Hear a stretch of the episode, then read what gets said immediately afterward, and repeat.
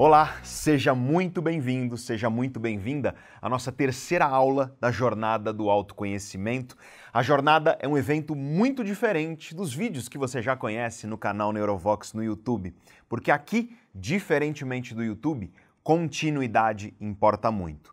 Então, se você ainda não assistiu a aula número 2, você precisa assistir antes desta aula aqui, porque você está agora na aula número 3. E se por acaso você não assistiu a aula número 2, aí você precisa assistir primeiro a aula número 1, aí depois a 2 e aí depois você vem aqui assistir a aula número 3.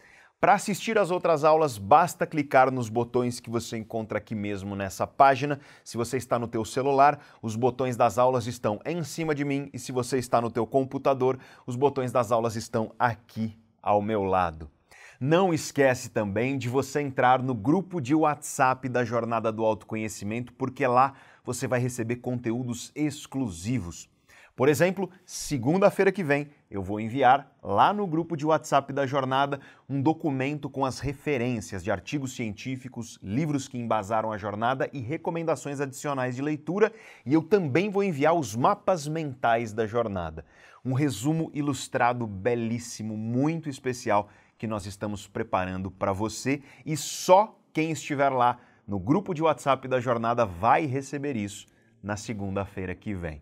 Na nossa primeira aula, eu falei sobre as armadilhas da mente, sobre os grandes inimigos que impedem a mudança de sequer começar nas nossas vidas, e na aula número 2 eu te apresentei a ciência que estuda a personalidade, a essência dos seres humanos. E eu, inclusive, expliquei alguns traços de personalidade e como esses traços ajudam a identificar o seu perfil emocional. Nós ainda temos pela frente uma aula e quatro lives, então ainda tem bastante coisa para você saborear aqui na jornada do autoconhecimento, lembrando que todo esse conteúdo sai do ar em breve. Então, não perde a oportunidade de se dedicar e assistir tudo. Hoje eu quero falar com você sobre um tema essencial: como assumir o controle das nossas vidas mesmo em momentos de dificuldade. E a aula de hoje será uma aula mais pessoal, digamos assim. Eu quero te contar algumas histórias que nos ajudam a entender a importância do autoconhecimento para as nossas vidas. E uma dessas histórias que eu vou te contar mais para o final da aula é a minha história. Muitos de vocês me acompanham há bastante tempo e eu quero dividir com você alguns momentos da minha vida que foram muito, muito difíceis e que me ensinaram muito sobre a natureza humana. No final da aula, eu também vou te oferecer ferramentas para o teu controle emocional, para a gestão das tuas emoções, ferramentas muito eficientes, cientificamente validadas, para você assumir as rédeas da tua vida emocional, em vez de ser governado por tuas emoções traiçoeiras. Você já deve ter visto que esta aula é longa e é justamente por isso que esta é, na minha visão, a aula mais especial da jornada. Então fica até o final comigo e eu te garanto, a tua visão sobre si mesmo e a tua visão sobre a mente humana de maneira geral sairão daqui transformadas. Mas antes, eu quero falar de uma coisa muito séria e muito triste. Nós vamos falar, nós vamos estudar a mente de uma das pessoas mais perigosas que a humanidade já conheceu. Nos anos 1970, um jovem chamado Theodore se matriculou na Faculdade de Psicologia no estado de Washington, nos Estados Unidos. Pouco tempo depois que ele se matriculou lá na faculdade, algumas alunas da mesma faculdade começaram a desaparecer. O perfil das meninas desaparecidas era sempre o mesmo: meninas jovens, meninas bonitas, atraentes. Depois que ele se formou em psicologia, o Theodore passou na faculdade de Direito, no estado de Utah, nos Estados Unidos, e aí ele se mudou para lá. E pouco tempo depois que ele chegou, meninas com o mesmo perfil começaram a desaparecer no campus dessa faculdade. E olha, foram anos e dezenas de desaparecimentos até que a polícia descobrisse finalmente a causa. Esse jovem, chamado Theodore Bundy, ficou conhecido como Ted Bundy, um dos psicopatas mais perigosos da história. Ele era um cara bonito, charmoso, simpático, sorridente. Ele seduzia essas meninas, levando elas a entrar no carro dele. Depois de abusar das meninas, ele tirava a vida delas de maneiras extremamente cruéis que eu nem vou falar aqui. E depois ele levava o corpo para um lugar remoto onde ele continuava com abusos de natureza sexual no corpo sem vida da vítima. Ao todo, foram descobertas mais de 30 vítimas desse sujeito, mas as autoridades acreditam que havia ainda mais vítimas que, infelizmente, não foram descobertas. Ele foi condenado à cadeira elétrica e executado em janeiro do ano de 1989. Em uma das biografias desse cara, a autora dessa biografia, chamada Anne Rule, uma mulher que tinha trabalhado junto com o Ted Bundy, conhecia ele de fato, ela descreveu ele como um sociopata sádico que tirava prazer da dor dos outros seres humanos e do controle que ele exercia sobre as suas vítimas ao ponto da morte e até depois. O advogado Polly Nelson, que foi membro do último time de defesa desse cara, escreveu que ele era a própria definição do mal sem coração. E a pergunta que fica para nós que estudamos a mente e o cérebro humano é a seguinte: o que leva um ser humano a fazer essas coisas? O que no cérebro de um psicopata permite que ele cometa essas atrocidades? Antes de te responder isso, eu quero agora viajar um pouco no tempo. No mesmo estado de Washington, nos Estados Unidos, mas 30 anos depois. O ano era 1996. Uma jovem estudante chamada Abigail tinha ido visitar uma amiga na cidade de Tacoma. Ela passou o dia com a amiga e depois ela voltou para a casa dela, que ficava na cidade de Washington. Para chegar em Washington, vinda de Tacoma, ela precisava pegar a estrada, dirigir até lá. Uma grande estrada de oito faixas que interliga essas duas cidades. Era noite e essa estrada não tinha iluminação. Tudo que ela via era iluminado pelos faróis do próprio carro. Ela estava no carro da mãe dela, uma SUV antiga de direção dura, difícil de dirigir. Essa estrada é levemente sinuosa e cheia de altos e baixos. E o problema disso é que quando você está em uma subida na estrada e tem uma descida logo em seguida, você não consegue ver o que tem nessa descida até você chegar ao topo dessa subida, porque a visão fica bloqueada até você chegar ao topo, onde a descida começa. E foi numa dessas que ela se deparou com um cachorro atravessando a estrada. Mas, como ela só viu o cachorro quando ela estava no topo da subida, já virando uma descida, ela não teve tempo para pensar. Ela só teve tempo de reagir. Ela tinha um grande carinho por cachorros, o sonho dela era ter um cachorro para ela. As emoções dela levaram a uma reação que foi imediata, instantânea. Ela tentou desviar para salvar o cachorro. Mas, como ela estava em altíssima velocidade, essa tentativa de desviar fez com que ela perdesse o controle do carro. O carro rodopiou diversas vezes na estrada e, quando parou, ela estava na contramão, na faixa da esquerda, a faixa de ultrapassagem, ou seja, a faixa de alta velocidade. E para piorar, ela estava logo depois do topo daquela subida. Ou seja, ela estava invisível para os carros que vinham. Só depois que o carro chegasse no topo da subida era possível ver o carro dela parado ali no começo dessa descida. E para piorar mais ainda, o motor dela não ligava. A situação era crítica, afinal, ela estava parada na faixa de alta velocidade na contramão e os carros que vinham só conseguiam ver ela depois que eles passavam daquele topo, né? depois que eles chegavam à descida. Isso significa que eles tinham muito pouco tempo para reagir, para desviar do carro dela. Por ali, aliás, passavam muitos caminhões cargueiros e um caminhão simplesmente não iria conseguir parar a tempo e iria acabar colidindo de frente com o carro dela. A estrada não tinha canteiro central. Ela era separada da outra estrada do outro lado, no sentido oposto, somente por uma grade de proteção. Se ela saísse a pé do carro, ela teria que atravessar sete faixas no escuro logo depois dessa elevação. Ou seja, se algum carro estivesse vindo, aconteceria com ela a mesma coisa que aconteceu com o cachorro ali que causou o acidente dela. E foi aí, nesse momento de desespero, que ela ouviu uma batida no vidro do passageiro. Era um homem careca, de cabeça raspada, tatuado, com um brilho metálico nos dentes. Pareciam ser dentes de ouro. Nessa hora, ela ficou apavorada porque aquela região da estrada era famosa por ser uma região perigosa, violenta. Perto dali ficavam regiões onde atuavam duas gangues rivais que comandavam a criminalidade na região. Com muito medo, ela abaixou o vidro e aí esse cara olhou para ela e disse: Parece que você está precisando de uma ajuda aí, né? Ela, sem jeito, falou: É, eu acho que sim. E aí esse cara respondeu: Tudo bem, eu só preciso sentar aí no banco de motorista, por favor. E aí o cara deu a volta no carro dela e ainda com muito medo, ela pulou para o banco de passageiro, o cara assumiu o banco de motorista e tentou ligar o motor.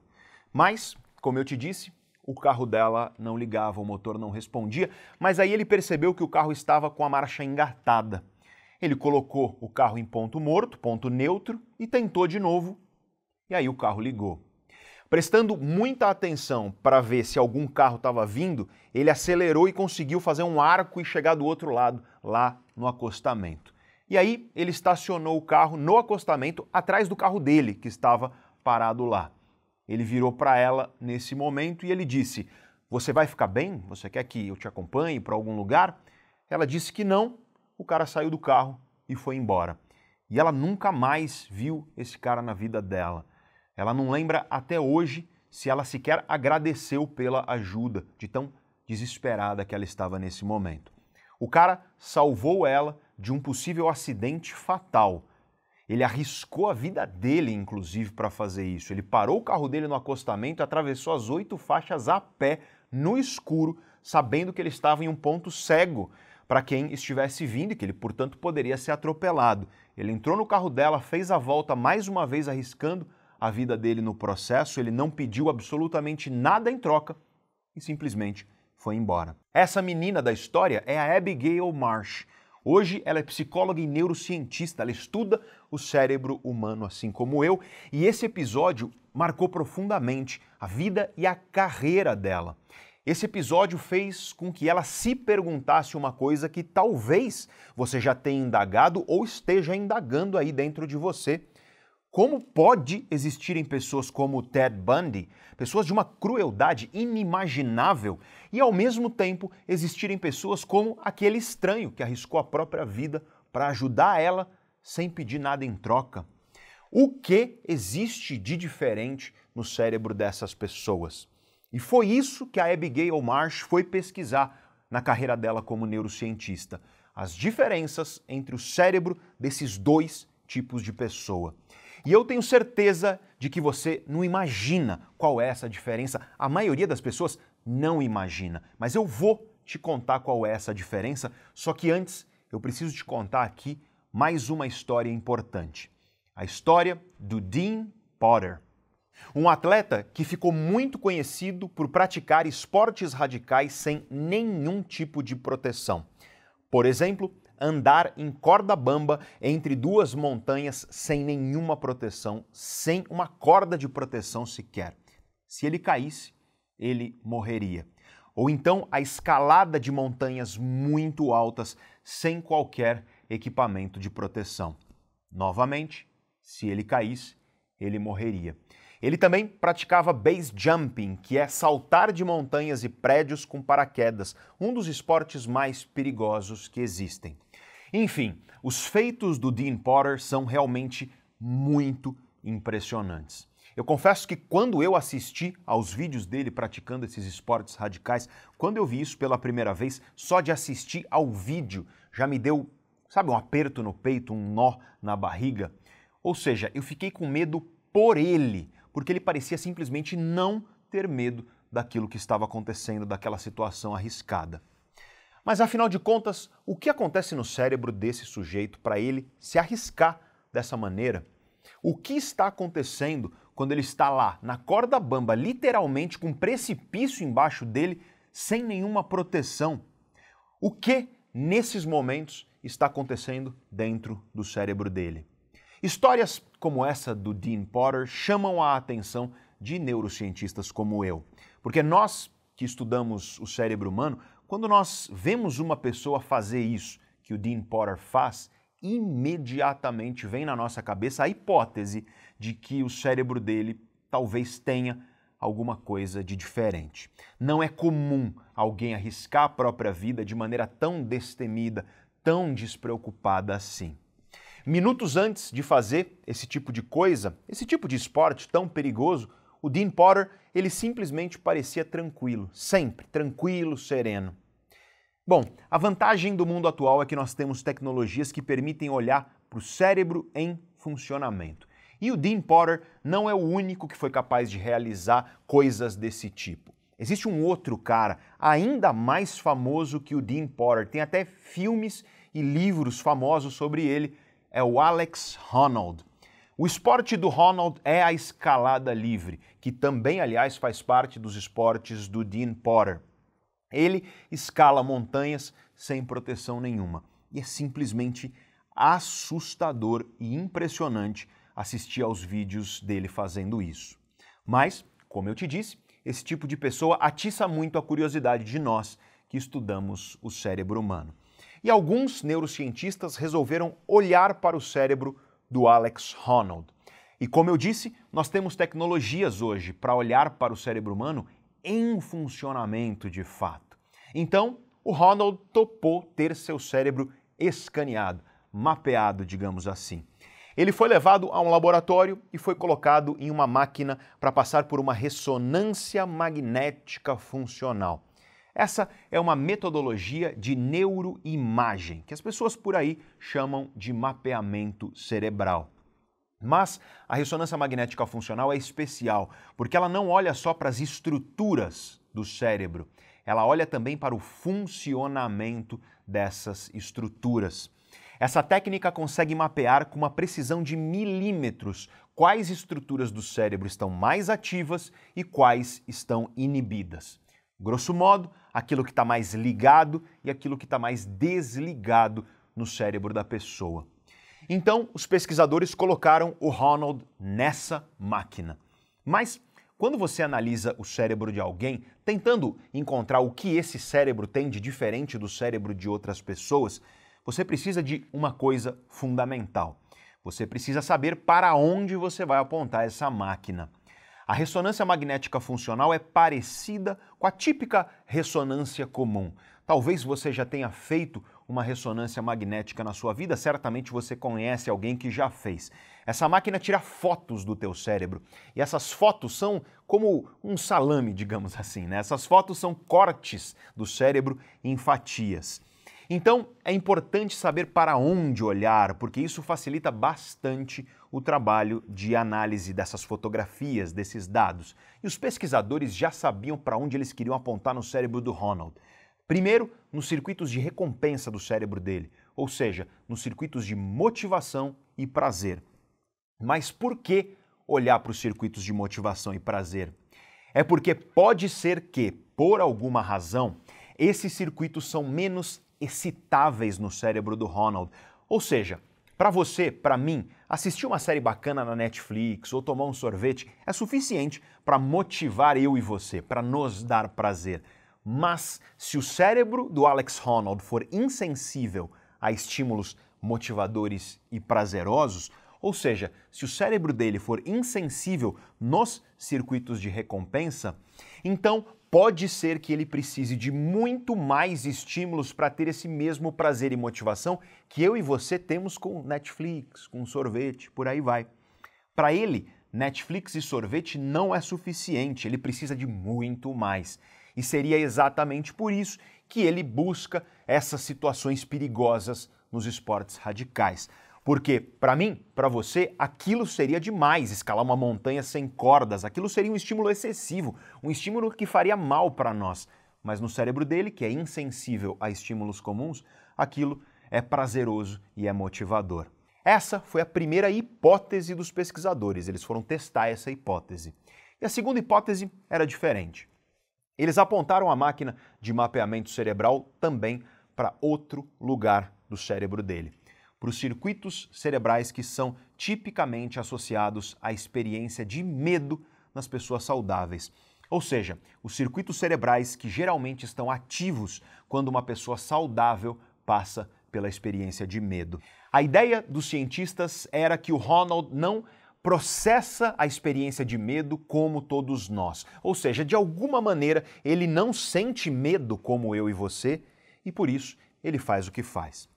E com essas duas hipóteses em mãos, eles analisaram o cérebro do Alex Honnold e compararam o cérebro dele com a de outro escalador. Porém, esse era um escalador amador, e isso significa que ele não se sujeitava àquelas situações extremamente perigosas do Ronald. Lá, dentro da máquina de mapeamento cerebral, o Ronald passou por diversos experimentos científicos. Existem experimentos que são desenhados para produzir medo, prazer e outras emoções nas pessoas. Por exemplo, mostrar fotos de conteúdo chocante, amedrontador. Essas fotos são realmente chocantes e eu te falo isso porque eu já vi. Por exemplo, fotos de guerra, situações horríveis de guerra, pessoas feridas, crianças feridas até. Existe um vasto banco de dados científicos de imagem na psicologia que são cientificamente validadas para produzir todo tipo de emoção e sentimento nos estudos científicos. Em um cérebro saudável, os circuitos tipicamente associados ao medo acendem como uma árvore de Natal quando a pessoa vê esse tipo de foto que eu acabei de te descrever. Outra coisa que ativa os circuitos de medo do cérebro também é ver foto de bichos ameaçadores. Sabe, um tubarão de boca aberta, uma cobra ameaçadora ou uma situação de uma pessoa sendo atacada por um desses bichos. E a mesma coisa vale para o prazer. Existem experimentos semelhantes que são calibrados para gerar motivação e prazer em pessoas saudáveis. Enfim, os pesquisadores analisaram primeiro as respostas de motivação e prazer do cérebro do Alex Honnold. Eles olharam para um circuito conhecido como circuito de recompensa e especificamente para um núcleo desse circuito chamado núcleo accumbens. O núcleo accumbens é um dos principais núcleos de receptores de dopamina no sistema de recompensa do cérebro. E calma, parece complicado, mas eu vou te explicar com calma e você vai entender isso perfeitamente, porque decorar nomes não é o que importa, o que importa é entender o significado. A dopamina é uma molécula, uma substância química que atua em diversos circuitos do teu cérebro. É uma substância bastante complexa que tem diversas funções diferentes em diferentes circuitos cerebrais. Mas no circuito de recompensa, a dopamina está associada à motivação, ao prazer. Ela está associada à saliência que uma coisa motivadora tem para nós. Aliás, sabe quando você olha uma sobremesa deliciosa? Ela chama mais a tua atenção do que uma berinjela ou um maço de alface, geralmente, né? Isso acontece porque quando você vê a sobremesa, você tem uma maior atividade no sistema dopaminérgico, no sistema de recompensa do teu cérebro, o sistema de motivação e prazer. E quem atua nesse sistema, como você já sabe, é justamente a dopamina. A dopamina tem um importante papel em produzir essa saliência, esse destaque, para que aquilo nos pareça mais motivador, para que aquilo nos pareça mais prazeroso. E olha, Toma muito cuidado, tá, com simplificações excessivas. Lembre-se do que eu te disse na primeira aula, na aula número 1 um da jornada. Porque tem gente que diz por aí que a dopamina é a molécula do prazer ou coisa do tipo, e não é nada disso. Ela tem diferentes funções em diferentes circuitos e existem diferentes tipos de dopamina do ponto de vista bioquímico atuando no teu corpo. Eu sei que esses nomes parecem complicados, mas o que importa aqui é entender o significado e o contexto. Os pesquisadores estavam mapeando os circuitos de motivação e prazer do cérebro do Alex Honnold para ver se ele tinha a resposta típica de uma pessoa saudável nesses circuitos cerebrais. Uma resposta normal de prazer e de motivação nesses circuitos. Será que o cérebro dele processa motivação e prazer tal como o meu e o seu, por exemplo? E a resposta que os cientistas encontraram é não. Eis que se confirmou a hipótese número um dos cientistas. O cérebro do Ronald não responde com a mesma intensidade a estímulos prazerosos e motivadores comparado ao cérebro de outras pessoas. Ou seja, isso corrobora a hipótese de que ele precisa de uma dose muito mais intensa de estímulos para se sentir motivado e para sentir prazer na vida dele e provavelmente por isso ele busca o radicalismo do esporte que ele pratica.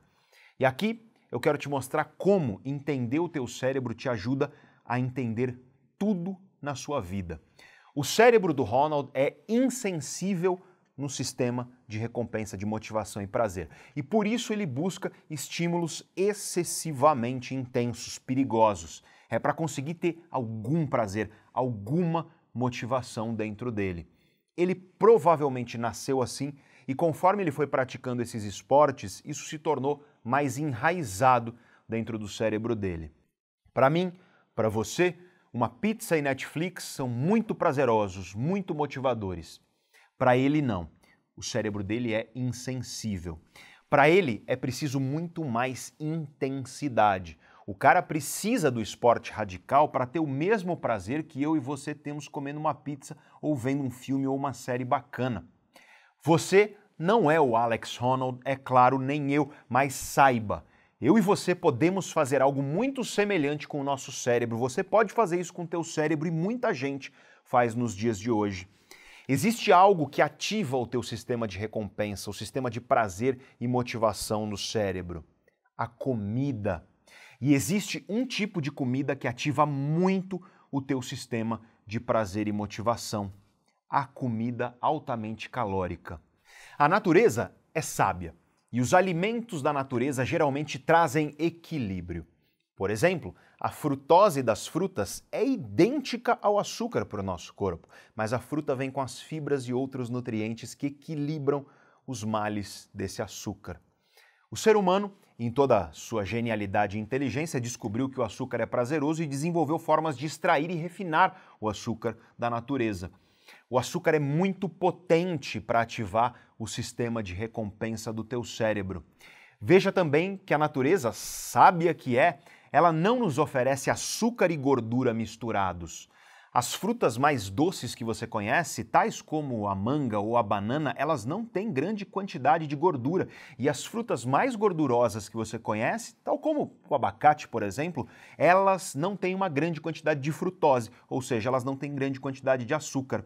Mas novamente o ser humano, na sua genialidade e inteligência, descobriu que misturar açúcar com gordura potencializa muito o sabor de um alimento. E aí nós criamos as sobremesas. Praticamente todas as sobremesas de restaurantes, essas que você adora, são uma combinação de açúcar e gordura.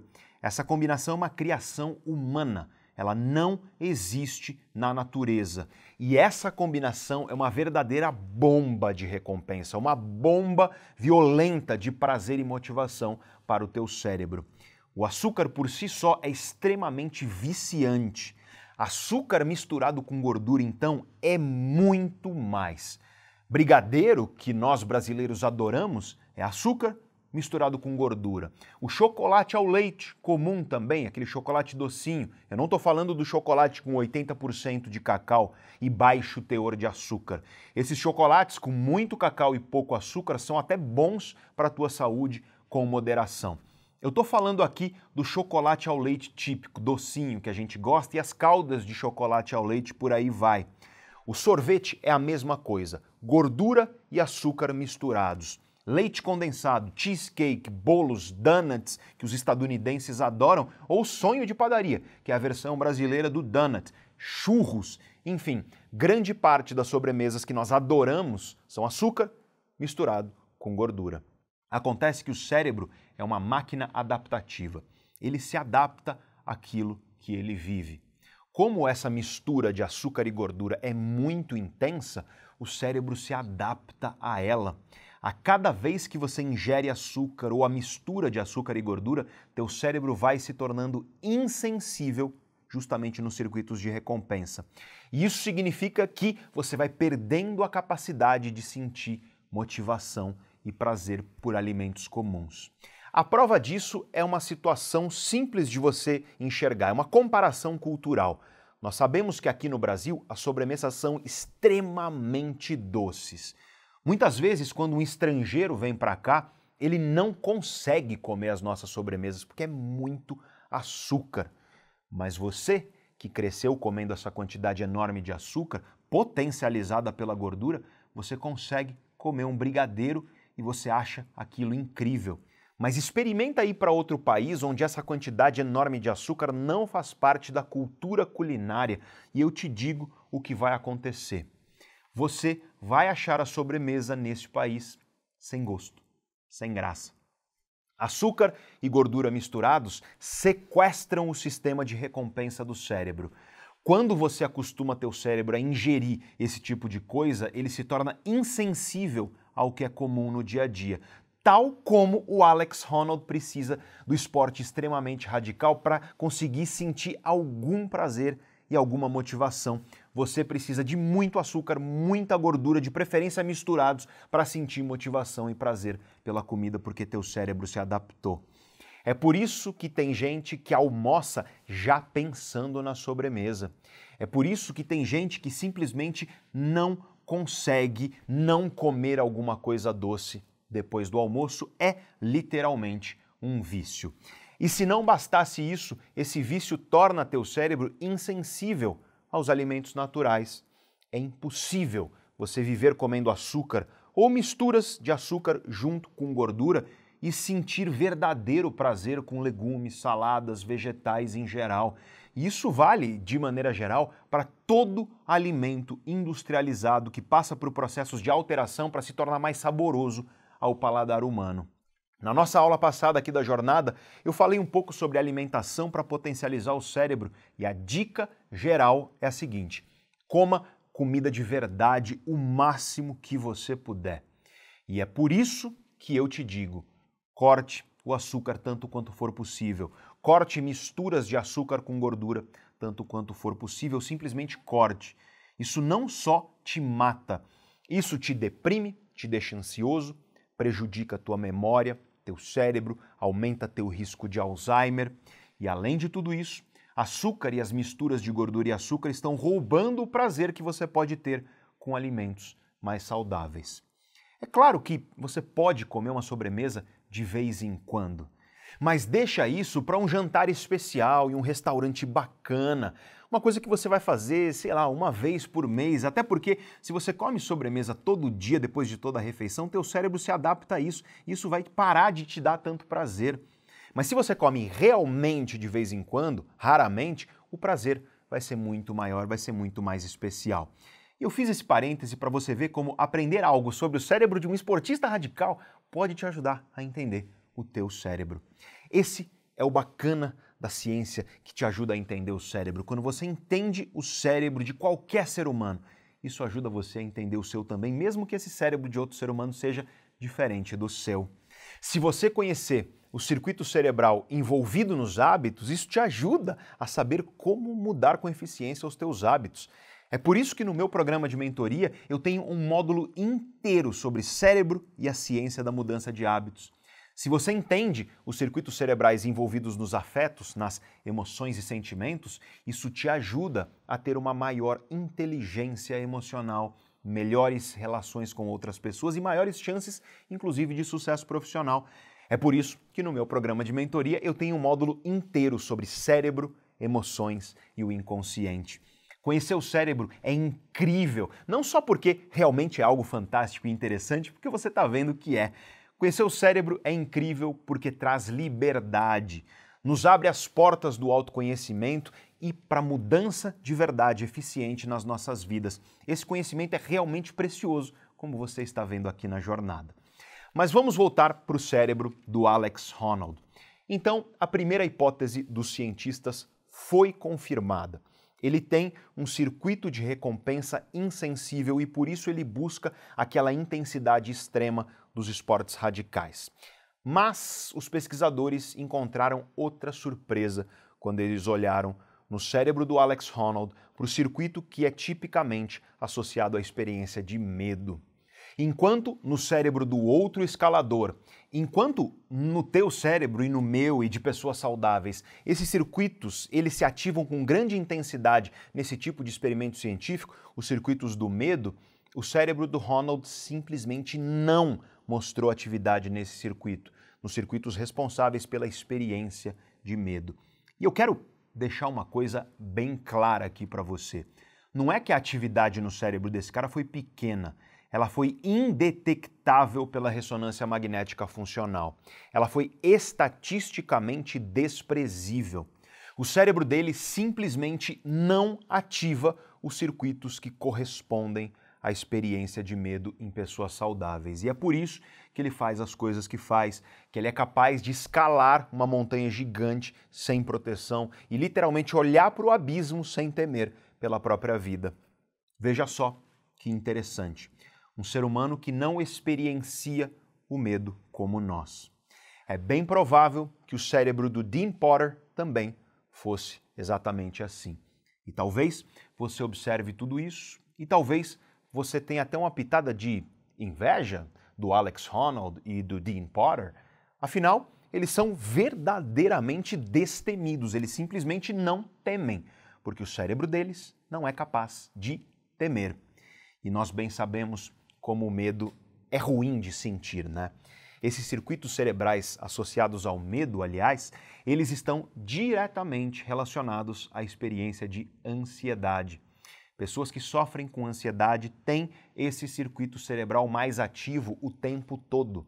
E esse circuito no cérebro do ansioso é mais sensível a possíveis ameaças. E isso vale também para todas as pessoas que têm uma personalidade com alto grau de neuroticismo, tal como eu te expliquei na aula 2 da jornada do autoconhecimento. Não é à toa, então, que tanto o Dean Potter quanto o Alex Honnold não apresentam qualquer indício de ansiedade na vida deles. Eles são absolutamente tranquilos, nada ansiosos, inclusive antes de arriscar a vida nesse tipo de esporte radical. Eis aí mais uma razão para você ter uma pitada de inveja desses caras, talvez, né?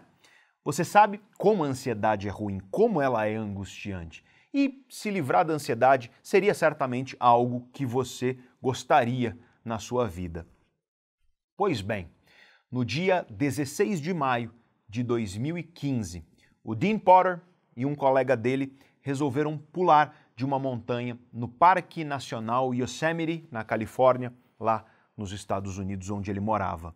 Eles saltaram com aquilo que é conhecido nos esportes radicais como wingsuit, uma roupa de paraquedismo que forma asas no corpo humano e que permite ao esportista flutuar no ar como uma espécie de avião humano mesmo. O desafio deles era passar numa velocidade de mais de 100 km por hora por uma fenda em uma montanha desse parque. Essa fenda tem um formato em V e é basicamente um buraco nessa montanha. Mas acontece que a fenda é muito estreita e a 100 km por hora é perigosíssimo tentar passar por um lugar tão estreito. O objetivo deles era saltar da montanha, voar até essa fenda, atravessar essa fenda. Repito, uma fenda estreita e eles estariam a mais de 100 km por hora. Nesse dia, tentando essa manobra, os dois infelizmente faleceram. Eles não conseguiram entrar pela fenda, acabaram colidindo com a montanha naquela velocidade. A namorada do Dean Potter estava filmando tudo quando esse acidente aconteceu. E talvez você tenha pensado que eu te contei tudo isso para te falar sobre como a ausência de medo desses caras é uma coisa boa, para te falar que a ausência de medo é algo que nós devemos tentar cultivar. E se você achou isso, é porque você acredita que coragem é a ausência de medo. Mas esse é um grande equívoco. Sabe qual é a diferença entre o cérebro de um psicopata, como o Ted Bundy, e o cérebro de uma pessoa como aquele estranho que salvou a vida da Abigail Marsh naquele acidente de trânsito que ela sofreu? O cérebro do psicopata é disfuncional em uma série de circuitos, muitos mesmo, tá? É bastante complexo. É um cérebro doente, disfuncional de maneira geral em vários circuitos. E um desses circuitos é justamente o do medo. Psicopatas não sentem medo e psicopatas especialmente não conseguem enxergar o medo e o sofrimento nas outras pessoas. Já as pessoas altruístas, as pessoas que ajudam, as pessoas que arriscam as suas vidas para salvar desconhecidos, essas pessoas têm uma empatia enorme. E essa empatia envolve justamente enxergar a dor, o sofrimento e o medo no outro. E justamente por isso essas pessoas se esforçam tanto para ajudar os outros. Elas conseguem enxergar e vivenciar verdadeiramente o medo e a angústia no outro. E para proteger o outro disso, elas arriscam a própria vida. Coragem não é a ausência de medo, e a trágica morte do Dean Potter é um triste testamento disso. Por não sentir medo, ele forçou cada vez mais os limites do que havia de mais extremo e de mais perigoso nos esportes. E a cada ano ele sobrevivia e se tornava ainda mais destemido. Infelizmente, por não temer, por não sentir medo como todos nós, o Dean Potter sacrificou a própria vida. Coragem, então, não é a ausência de medo. A ausência de medo, aliás, é tolice. Quem não tem medo é tolo. O medo tem uma razão de existir nas nossas vidas. Não é à toa que circuitos cerebrais muito parecidos com o nosso, tipicamente associados à experiência de medo, esses circuitos existem de maneira muito semelhante em todos os animais que são capazes de produzir emoções em seus cérebros. Porque existem perigos que são reais, perigos que nos ameaçam e nós precisamos nos proteger desses perigos. Essa é a função do medo nas nossas vidas, nos afastar daquilo que pode nos prejudicar, daquilo que pode nos machucar ou, no limite, daquilo que pode nos matar. A ausência de medo não é coragem, portanto. Isso é tolice, porque isso nos impede de enxergar os perigos que nos ameaçam e que são reais. Se o medo fosse inútil, ele não seria um sentimento presente em todo o cérebro saudável. Essa é uma importante lição de autoconhecimento. Muitas das coisas que estão te magoando, te machucando, te impedindo de ser quem você quer ser na sua vida, muitas dessas coisas estão aí no teu cérebro para alguma coisa que é importante, por alguma razão que é importante. E o primeiro passo é entender por que você está sentindo isso, para compreender como você pode trabalhar esse sentimento dentro de você.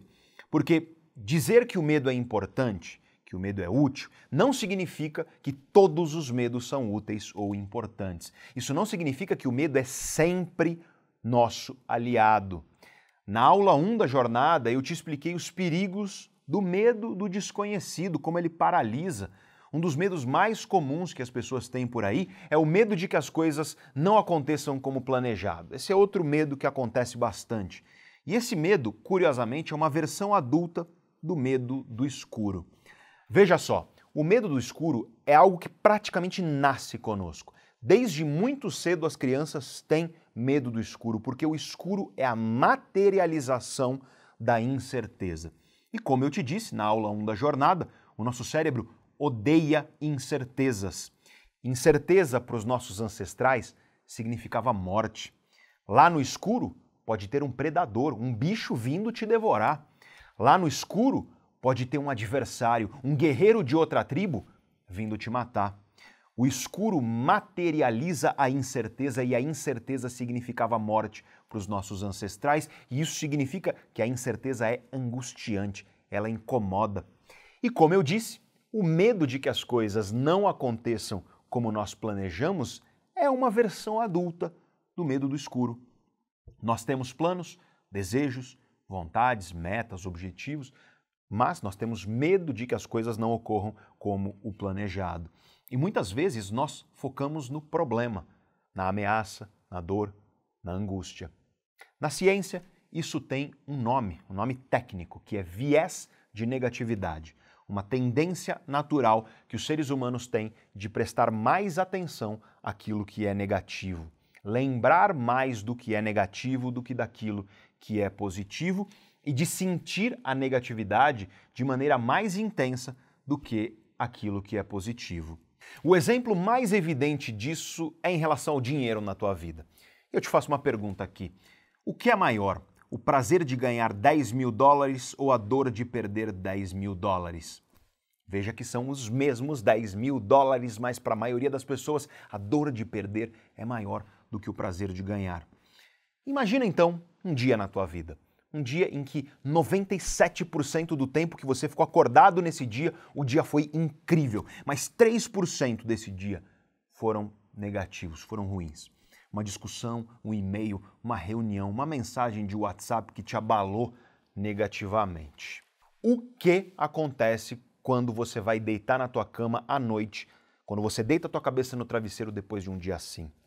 É bem comum você ficar remoendo aqueles 3% negativos, mastigando na tua mente aquilo, sabe? De novo e de novo. E não é à toa que os cientistas chamam isso de ruminação emocional. A mídia conhece o viés de negatividade muito antes da ciência, aliás. Se você abrir agora um portal de notícias na internet, você tem muito mais chance de encontrar uma notícia emocionalmente negativa do que uma positiva e até mesmo do que uma notícia relativamente neutra, digamos assim. E por que isso acontece? Por que a mídia tem um foco maior em te contar as desgraças? É porque o negativo chama mais atenção e a mídia vive de audiência. Ou seja, quanto mais gente assiste, quanto mais gente lê, mais um meio de comunicação ganha dinheiro. E isso é verdade até no YouTube. Recentemente explodiram no YouTube canais que se dedicam basicamente a falar sobre treta, sobre briga entre youtubers. Ou seja, canais que falam sobre brigas, eventos negativos que ocorrem entre youtubers famosos. E isso aconteceu porque alguém em algum momento percebeu que isso dava audiência. E audiência significa dinheiro. A nossa atenção tende mais ao negativo do que ao positivo. E tudo isso em relação à negatividade é muito mais intenso em pessoas com uma personalidade com um elevado grau de neuroticismo que eu te expliquei na aula 2. Então, eu repito, assista a aula número 2, caso você ainda não tenha assistido, porque eu explico lá sobre os traços de personalidade. Mas isso não significa que só quem tem uma personalidade com elevado grau de neuroticismo sofre com viés de negatividade. Os estudos mostram que a maioria de nós sofre com esse viés de negatividade alguns mais, outros menos, é claro. Mas o que tudo indica pelos estudos científicos é que o viés de negatividade é uma tendência natural, uma tendência biológica do cérebro, e a prova disso é que ele é encontrado em outros animais também, não só no ser humano. Em geral, os animais que possuem circuitos cerebrais que produzem emoções e sentimentos, eles tendem a apresentar um viés de negatividade também. O esquilo não espera ver se você vai fazer um carinho nele ou não. Ele simplesmente foge, porque o negativo impera no cérebro dele. E nessa hora, a pergunta que meus alunos sempre me fazem é a seguinte: Professor, por que isso? Por que nós temos esse viés para o que é negativo? E de certa forma, eu já te dei todas as dicas para você desvendar esse mistério. Se essa é uma característica que nós compartilhamos até com outros bichos, isso provavelmente traz alguma vantagem para a nossa sobrevivência. Então vamos voltar para o passado e pensar lá nos nossos ancestrais, lá na savana africana, onde o ser humano vivia em pequenas tribos, onde nós tínhamos predadores, nós tínhamos bichos que nos devoravam, eles se alimentavam de nós, onde nós vivíamos lutando com as dificuldades impostas pela natureza selvagem, com as dificuldades impostas por tribos de seres humanos rivais, onde a média de vida, segundo os estudos científicos, era de cerca de 30 anos de idade, onde um cara de 40 anos de idade seria chamado de vovô da turma, onde nós vivíamos pouco, em grupos pequenos, em um ambiente altamente ameaçador, onde tudo queria nos matar. Tenta imaginar esse ambiente e responde essa pergunta que eu vou fazer agora. Responde para mim. Quem você acha que sobreviveu nesse ambiente? O cara que ficava contemplando a beleza das flores, o céu, a natureza maravilhosa, o cara que ficava observando maravilhado as coisas positivas na vida ao redor dele, ou o cara que no menor sinal de uma coisa negativa estava preparado para atacar, para fugir, para ficar congelado no lugar sem se mexer. Quem deles sobreviveu na tua visão? Quem você acha que sobreviveu com maior eficiência? O sujeito que contemplava o positivo ou a pessoa que era mais antenada ao negativo, pronta para agir para evitar as ameaças? E a resposta, todos nós bem sabemos. O sujeito que ficava apreciando a beleza das flores e das árvores, ele não viu o leão que estava ali embaixo da árvore, vindo correndo para morder a perna dele. Quem sobreviveu foi quem estava ligado ao negativo, preparado para agir, preparado para sobreviver a qualquer custo. E aí, nós hoje herdamos nossos genes desses caras que sobreviveram. E por isso nós tendemos a esse viés de negatividade. Algumas pessoas mais, outras pessoas menos, mas em geral, a dor de uma perda é maior do que o prazer de um ganho. A duração e a intensidade das angústias tende a ser maior do que a alegria e a duração dos momentos alegres e dos momentos felizes.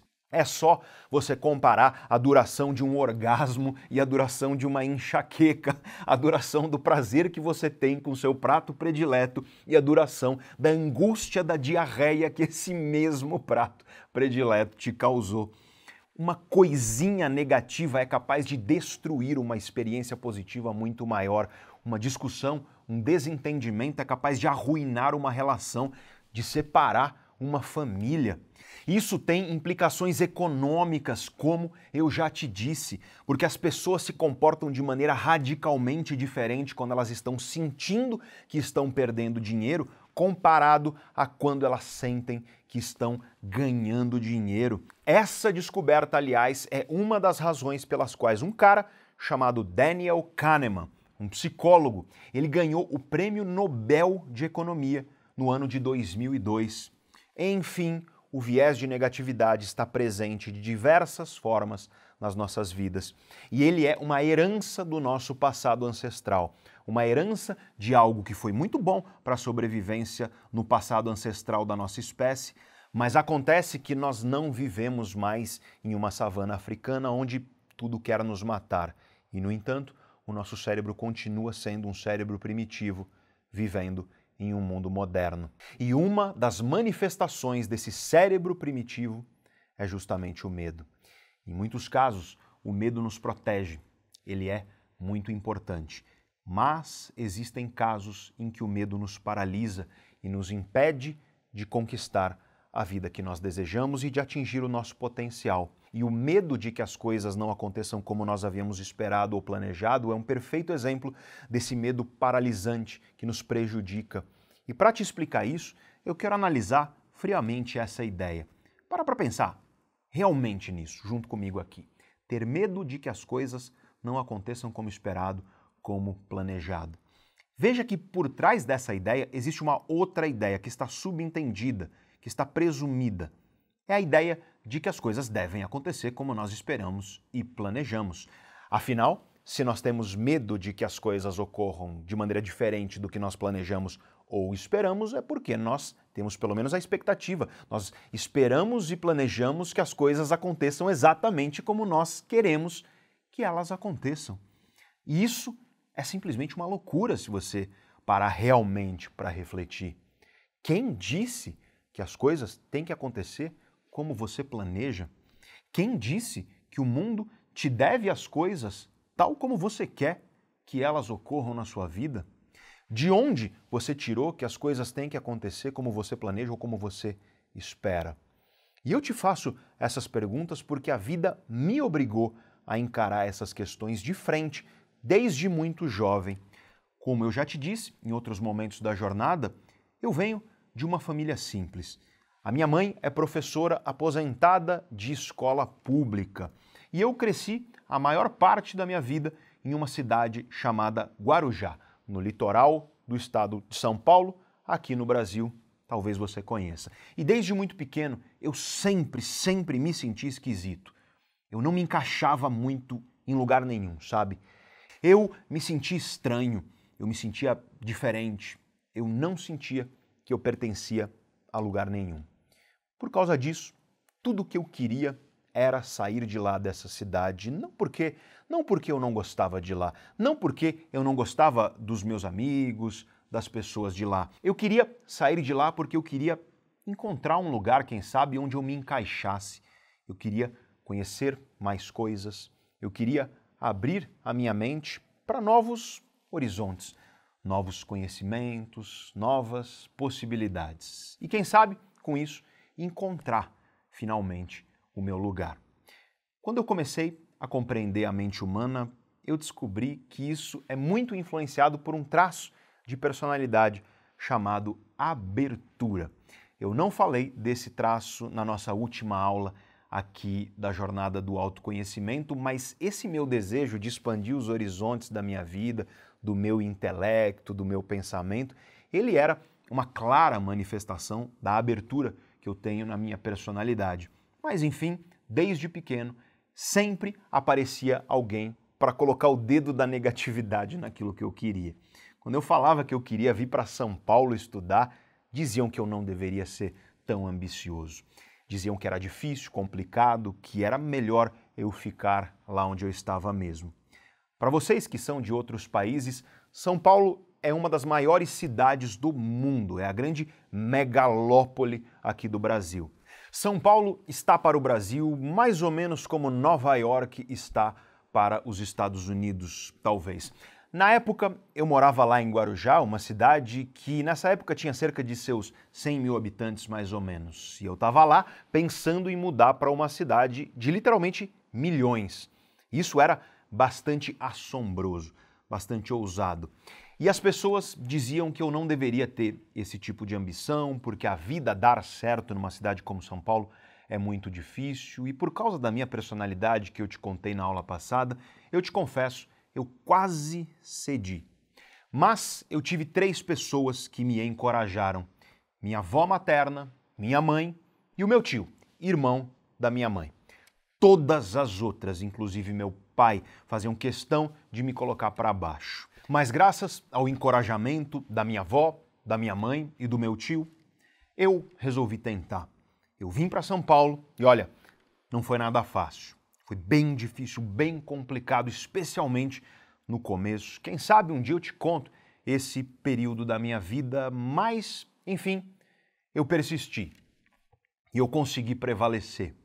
E quando eu tinha meus 20 para 21 anos de idade, eu estava empregado, trabalhando em uma grande empresa multinacional, já tinha trabalhado em outra grande empresa, ou seja, estava construindo um bom currículo de fato, ganhando muito bem para minha idade, com ótimas perspectivas de futuro para minha carreira, mas eu estava infeliz.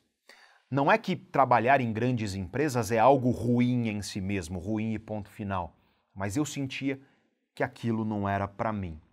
Eu queria estudar, eu queria aprender, eu queria adquirir conhecimento e compartilhar conhecimento. Eu queria fazer o que a minha mãe fazia. Eu queria ser professor. Aí eu comecei a cogitar largar aquela carreira em grandes empresas para fazer mestrado e tentar me tornar professor. E aí, novamente, vieram os muitos olhares negativos para minha vida. E todo mundo me disse que eu estava louco de cogitar aquilo. Todo mundo me disse que eu iria morrer de fome, que ser professor não é trabalho.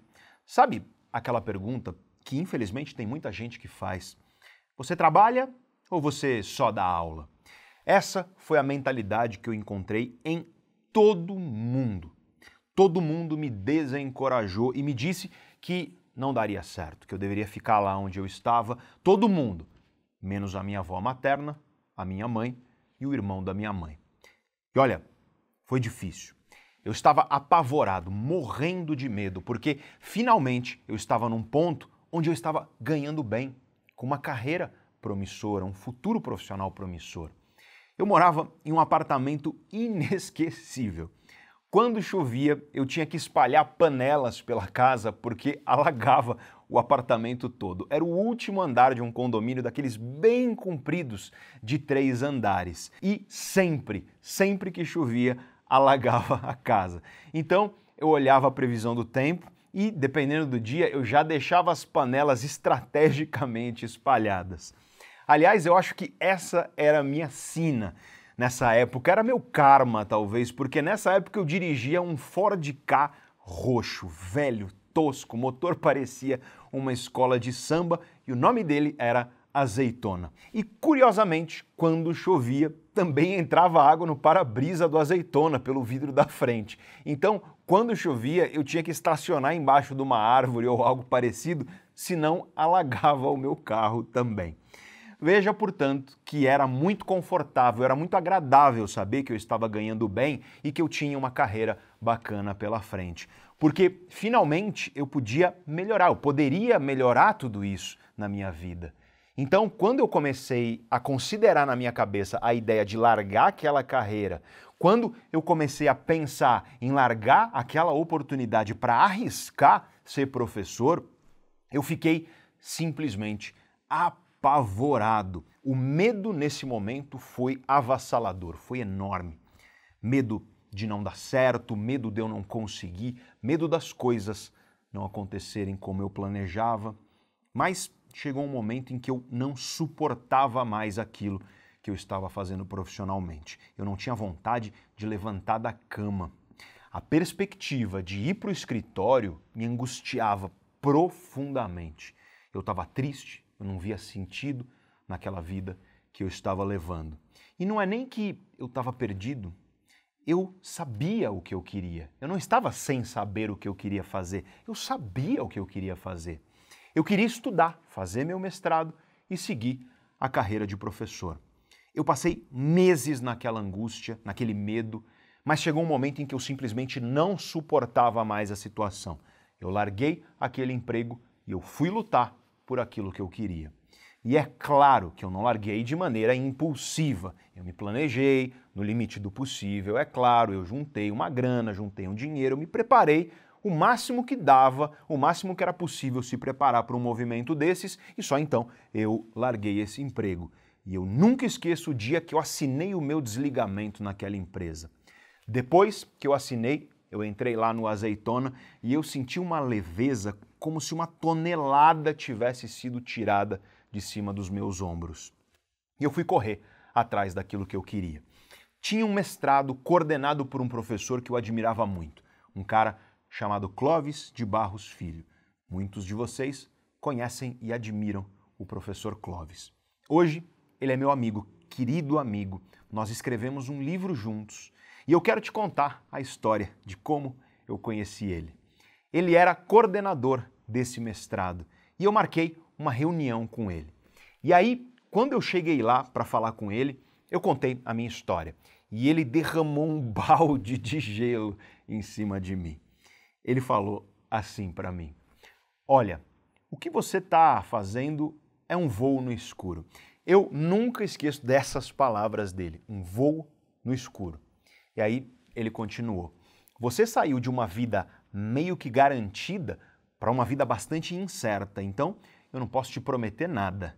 E aí ele disse: Mas se você quer estudar e ser professor, aqui é o lugar certo para você, porque aqui é que você vai aumentar as tuas chances, a tua probabilidade de conseguir isso. Estuda para a prova do mestrado, estuda mesmo, porque não é fácil entrar aqui. O meu viés de negatividade, nesse momento, gritou, berrou dentro de mim. Parecia que a minha mente, que as minhas emoções queriam fazer de tudo para olhar para tudo que ele disse de ruim, né? Porque foi muita coisa. O voo no escuro, a incerteza. Mas olha, Desde jovem eu aprendi a amansar o meu viés de negatividade.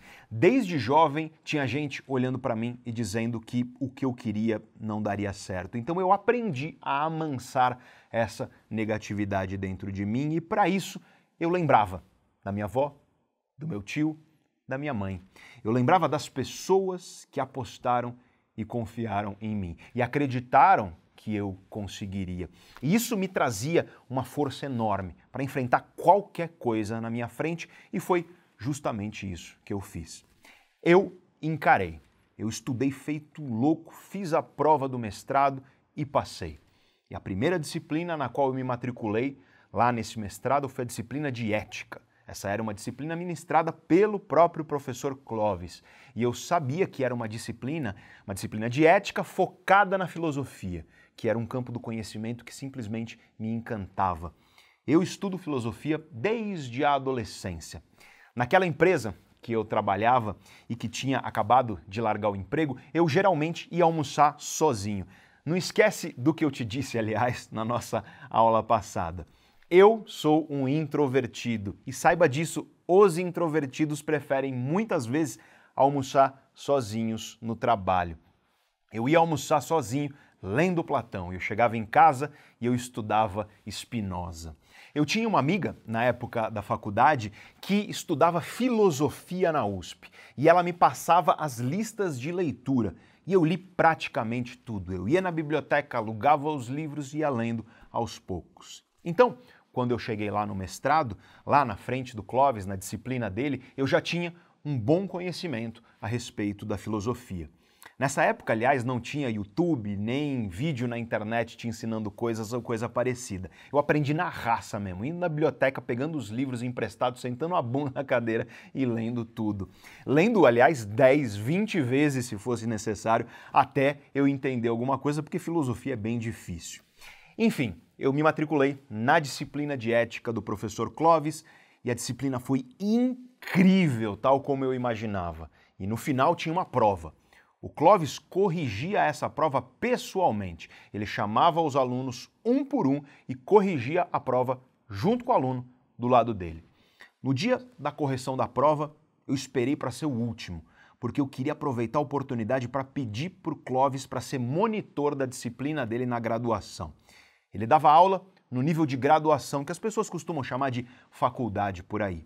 Ele dava aula de filosofia e eu queria ser monitor dessa disciplina dele.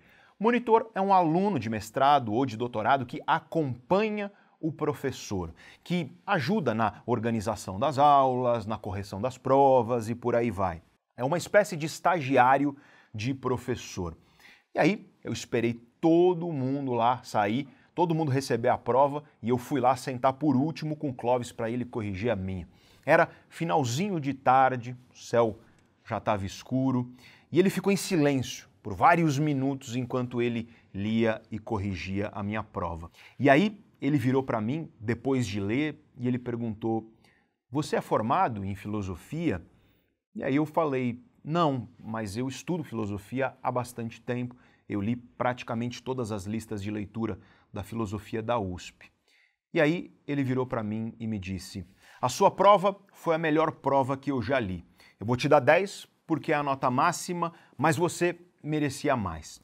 E aí eu percebi que aquela era a oportunidade perfeita para pedir para ser monitor da disciplina dele, que é o que eu queria. E foi isso que eu fiz. Eu falei, Clóvis, eu gosto muito do teu trabalho, professor. Eu gosto muito de filosofia. Será que eu poderia ser monitor da sua aula, por favor? E aí eu nunca esqueço. O Clóvis virou para mim e ele falou: Não, você não vai ser meu monitor. Você vai dar aula junto comigo.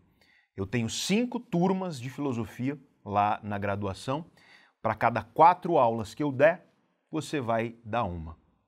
E nossa, eu fiquei muito feliz nesse dia. Eu não consigo descrever em palavras para você. Eu não ganharia um centavo por isso, dinheiro nenhum, mas isso não importava. Eu queria a experiência, eu queria o conhecimento, estar próximo do trabalho do Clóvis. Mas eu nunca vou esquecer da primeira aula que eu dei. Eu sou introvertido e eu sempre fui muito tímido na minha juventude. Então foi apavorante ficar lá, em pé, na frente de 50 jovens, não muito mais novos do que eu. Eu suava, eu tremia e esse foi o primeiro desafio que eu tive que enfrentar vencer a minha timidez. E se você é tímido ou se você tem algum medo, eu te falo, não tem outro jeito de você vencer um medo. Você tem que se expor ao que te amedronta. Não em exagero, tudo precisa ser com calma, não precisa ser com tudo de uma vez só. Pode ser de maneira controlada, aos pouquinhos, mas você tem que se expor a isso que te amedronta. Exposição controlada aos poucos é uma das melhores estratégias conhecidas pela ciência para mudar comportamentos de pessoas que têm medos, quaisquer sejam eles. Eu sabia disso porque eu tinha estudado, eu tinha esse conhecimento, então eu coloquei isso em prática, eu coloquei a cara a tapa. E no começo foi bem difícil, foi apavorante, na verdade, mas a cada aula eu me esforçava para melhorar um pouquinho. E aos poucos eu fui vencendo esse desafio dentro de mim. Nessa época, o professor Clovis começou a ganhar notoriedade, dando palestras pelo Brasil inteiro. E aí, por causa disso, ele começou a se ausentar das aulas que ele dava comigo na graduação e como ele viu que eu dava conta, não demorou muito para a coisa meio que se inverter. Eu estava dando quatro aulas, ele uma. Eu não ganhava dinheiro com isso, quero repetir, então eu tinha que trabalhar para pagar as minhas contas. E olha, eu te confesso que essa foi uma das épocas mais difíceis financeiramente da minha vida. Eu dava aula de filosofia de manhã na graduação, a disciplina com o Clóvis, e de manhã também eu tinha aulas do mestrado que eu tinha que assistir. No período da tarde eu também tinha que assistir aulas do mestrado e eu tinha que ter tempo para estudar para o mestrado porque não era nada fácil. E eu trabalhava à noite porque senão o dinheiro que eu tinha juntado ia acabar muito rápido. Foi uma época difícil, mas foi a primeira vez na minha vida que eu estava fazendo algo que realmente eu amava fazer. Eu acordava seis da manhã, ia dormir meia-noite, vivia cansado, vivia exausto, mas eu estava pela primeira vez na vida feliz. Eu adorava os meus alunos, eu adorava compartilhar conhecimento com eles. E eu sempre segui um conselho que a minha mãe me deu. A minha mãe virava e me falava assim: Filho, se você for fazer alguma coisa, faça com carinho, faça com dedicação, faça o teu melhor, seja lá no que for, porque não existe justificativa para você saudável fazer qualquer coisa mal feita na tua vida. Se você fizer com carinho, minha mãe dizia, você vai crescer, as pessoas vão te admirar e você vai ver o brilho nos olhos das pessoas que te admiram. Mesmo se você estiver insatisfeito, mesmo se você não está motivado com o que você está fazendo, minha mãe dizia, mesmo assim, faz o teu melhor, porque você não tem o direito de descontar as tuas frustrações nas outras pessoas.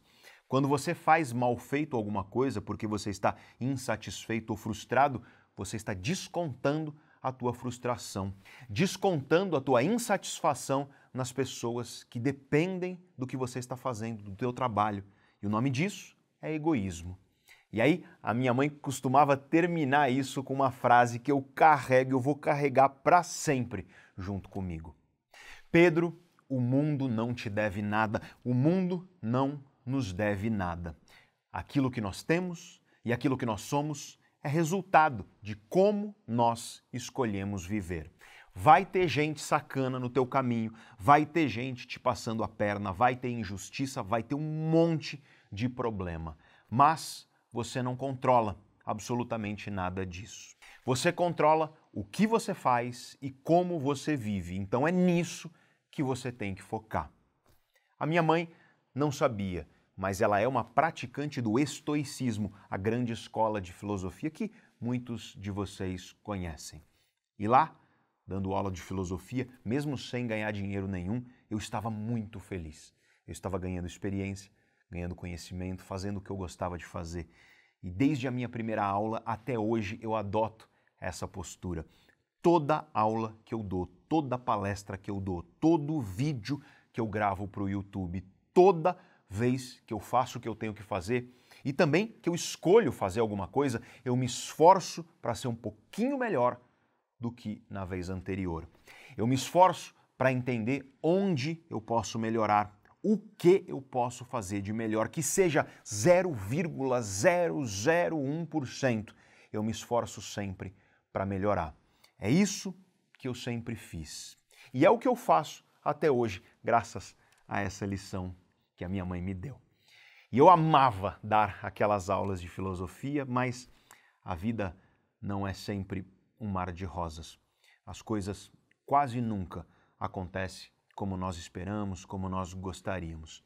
Nesse período, eu comecei a tentar enviar o meu currículo para outras faculdades para tentar um emprego como professor que me desse algum dinheiro, algo que eu ganhasse dinheiro. E cada tentativa que eu mandava os meus currículos, eu era rejeitado.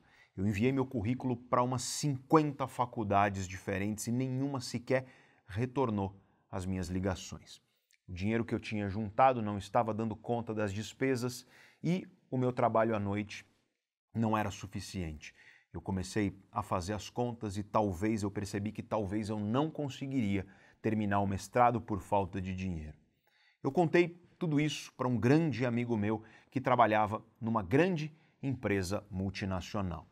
E esse meu amigo me disse: Olha, eu acabei de ser contratado por outra empresa, eu estou deixando esse meu cargo atual, na empresa atual, e eu preciso indicar alguém ou abrir um processo seletivo para me substituírem. Se você quiser, eu te indico, mas você precisa se comprometer de fato comigo. Se você realmente quer voltar a trabalhar em empresas, eu te indico porque eu confio no teu trabalho, mas se você acha que no caminho você pode desistir ou largar o cargo em pouco tempo ou qualquer coisa parecida, isso pode queimar meu filme na empresa e eu quero sair de lá com as portas abertas, porque a minha saída foi totalmente amigável, totalmente tranquila. Ou seja, ele queria que eu me comprometesse que se ele me indicasse, eu ficaria trabalhando em uma grande empresa novamente.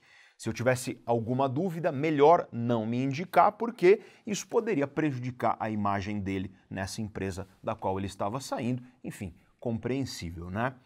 E aí começou um dos períodos mais difíceis da minha vida. De um lado, eu amava o que eu fazia, mas eu não tinha dinheiro para manter aquilo. E do outro lado, eu tinha a oportunidade de voltar a ganhar uma grana boa, mas aquilo me faria totalmente infeliz, eu sabia disso. O meu amigo me deu uma semana para responder e foi uma semana muito angustiante. Lá pela metade dessa semana, eu estava indo para a faculdade de manhã cedinho dar as aulas de filosofia e o meu celular tocou. Eu olhei e era o Clóvis. Eu estacionei o carro numa vaga na rua e aí eu atendi. E aí o Clóvis no telefone me disse: Eu vou me desligar da faculdade, Pedro. E aí nesse momento eu pensei: Bom, se eu não tiver mais essas aulas de filosofia para dar, aí talvez não tenha motivo para continuar nesse caminho que eu estou mesmo, né? Então eu perguntei para o Clóvis: Clóvis, e como ficam as nossas aulas juntos de filosofia? E o Clóvis me respondeu: Eu vou te indicar para me substituir. Não é uma garantia, você vai passar por um processo seletivo bem rigoroso, mas pelo menos você tem uma chance de continuar lá no meu lugar. E nesse momento eu senti uma leveza parecida com aquela de quando eu larguei a carreira em grandes empresas. Pelo menos eu teria uma chance. O meu viés de negatividade gritou, querendo olhar para a incerteza, querendo me fazer sucumbir ao medo. Mas eu amansei a minha negatividade, eu foquei na oportunidade. Eu lembrei da minha avó, da minha mãe, do meu tio, das pessoas que apostaram em mim, que confiaram em mim naquela jornada. E isso me encheu de energia. E eu comecei a estudar, porque foi exatamente como o Clóvis me disse: um processo seletivo rigoroso. Eu fiz uma entrevista com o chefe de departamento e eu passei dessa fase. Eu passei por uma análise de currículo e olha, o meu currículo era muito fraco. Eu tinha acabado de começar a minha carreira acadêmica, mas eu passei. Eu fiz uma prova depois dessa fase e eu também passei, e aí tinha a fase final, a mais difícil, uma aula teste. Era uma aula, mas não era para os alunos. Na plateia dessa aula estariam professores do departamento, o chefe do departamento e um dos diretores dessa faculdade. Imagina para um introvertido o quão apavorante era essa ideia. E eu sabia que eu estava concorrendo com outros professores muito mais experientes do que eu, aliás. Mas eu fiz o que eu podia fazer, eu comecei a estudar, eu comecei a me preparar. A data dessa aula teste estava marcada, eu estudei, eu me preparei o tanto quanto eu pude, mas as coisas nunca acontecem como a gente imagina na vida e o mundo não nos deve nada. Às vezes, a vida te joga flores, às vezes ela te joga pedra e você não sabe direito o que vai vir pelo caminho. Cerca de uma semana antes da minha aula teste, eu estava na academia fazendo musculação, finalzinho da tarde. Saindo da academia, eu vi algumas ligações perdidas da minha mãe no meu celular. Eu cheguei em casa para tomar banho e me arrumar para trabalhar à noite, mas antes eu liguei para minha mãe e ela me disse que a minha avó tinha sofrido um acidente. A minha relação com a minha avó não era como a da maioria das pessoas. A minha mãe era professora, eu te disse já isso, professora de escola pública. Então ela teve que trabalhar muito para sustentar dois filhos praticamente sozinha. A minha mãe saía de casa bem cedinho, muito cedo, e voltava bem tarde à noite. Então, quem me criou, quem esteve comigo no dia a dia de toda a minha infância, foi justamente a minha avó. Ela foi, literalmente, uma segunda mãe para mim. A minha avó nasceu em Funchal, na Ilha da Madeira, em Portugal. Quando o nazismo começou a chegar mais perto do oeste europeu, a família da minha avó fugiu para o Brasil. Ela chegou no Porto de Santos e lá em Santos ela conheceu o meu avô. O meu carinho pela leitura, pelos clássicos do pensamento, a minha admiração pelo conhecimento, o meu apreço pela carreira de professor. Tudo isso é graças à minha avó, porque foi graças a ela que minha mãe também aprendeu tudo isso. Existe algo de muito especial na cultura ocidental europeia em geral e na cultura portuguesa em específico, que é uma admiração, um carinho, uma valorização da erudição. Conhecer os grandes pensadores, os grandes escritores, os grandes clássicos, buscar conhecimento é algo muito valorizado. E foi por isso que minha mãe e minha avó e meu tio, que era filho dessa mesma avó, é por isso que eles foram os únicos, literalmente, que me incentivaram quando eu resolvi seguir a carreira de professor, porque para eles o conhecimento é sim um caminho digno de se viver, por mais que muita gente, infelizmente, não reconheça isso. Por mais que seja difícil sim a carreira de professor para a maioria dos professores aqui no Brasil. Mas minha mãe encarou, graças ao incentivo da minha avó, essa carreira e graças ao incentivo delas e do meu tio, eu encarei também. Eu cresci ouvindo fados portugueses, eu tenho enorme carinho pela cultura portuguesa porque eu vivi aqui no Brasil um pedacinho dessa cultura, graças à minha avó. Na época desse acidente, minha avó era idosa, mas ela era uma mulher imponente, alta, forte, cheia de energia. Ela gostava de fazer tudo andando, ela gostava muito de caminhar pela cidade para fazer as coisas dela, era uma mulher saudável. E um dia no ano de 2007, ela saiu, como sempre saía, para fazer compras. Nesse dia, ela foi atropelada por um motoqueiro que estava fazendo uma manobra ilegal na rua. Ela caiu e bateu a cabeça, mas como ela era muito saudável, muito forte, ela conseguiu voltar andando para casa. O meu tio estava em casa, notou que ela estava estranha, ela começou a apresentar sintomas neurológicos. Meu tio levou a minha avó ao hospital, ela foi imediatamente internada e descobriram logo uma hemorragia no cérebro dela. Ela entrou em coma e foi para UTI. Isso tudo foi muito rápido. Eu, que moro em São Paulo, peguei meu carro, desci a serra rumo à cidade de Santos, onde a minha avó vivia. Quando eu cheguei, o horário de visitas do hospital já havia se encerrado, então eu combinei com a minha família de visitar minha avó no dia seguinte, pela manhã. Na manhã do dia seguinte, nós fomos juntos, eu e a família, para o hospital. Eu, minha mãe, meus tios, meu irmão, minha prima. E depois de um tempo na sala de espera, liberaram finalmente a nossa entrada. Em vez de pegar o elevador, nós subimos a escada a pé e em um dos lances da escada nós encontramos a médica que estava cuidando do caso da minha avó. A minha mãe disse que nós estávamos lá para visitá-la e foi nesse momento que a médica disse que durante a madrugada a minha avó havia falecido. Muitos de vocês já passaram por isso, é, alguns de vocês ainda não passaram.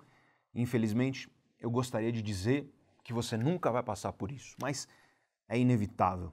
Cedo ou tarde, de um jeito ou de outro, nós perdemos as pessoas que, que nós amamos, infelizmente. E aí, nessas horas, não é bem tristeza que nós sentimos, porque o luto, ele não é tristeza, é muito mais do que isso. O luto é uma batalha para que a nossa vida volte a fazer sentido.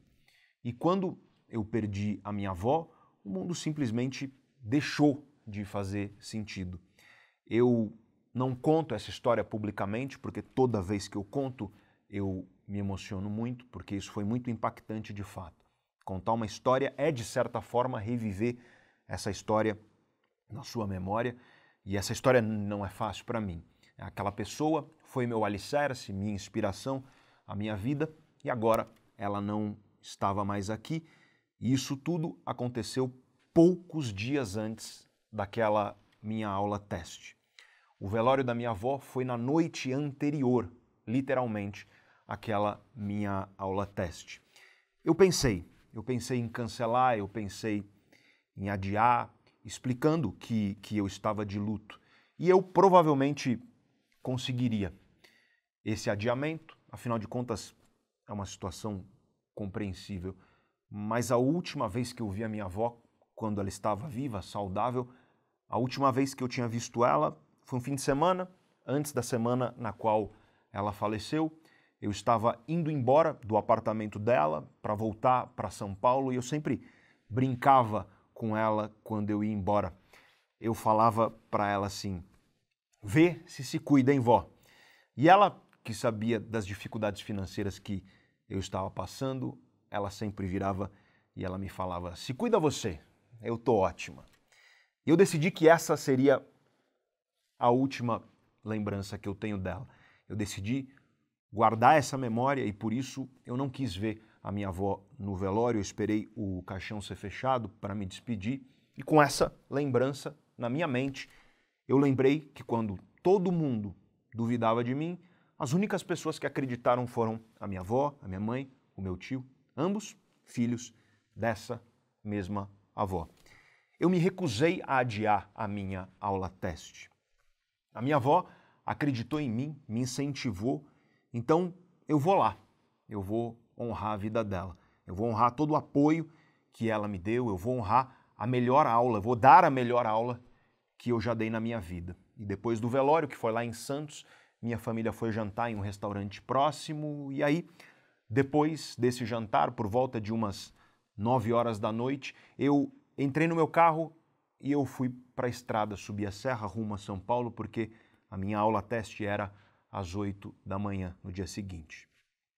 Eu dei a minha aula teste e eu passei.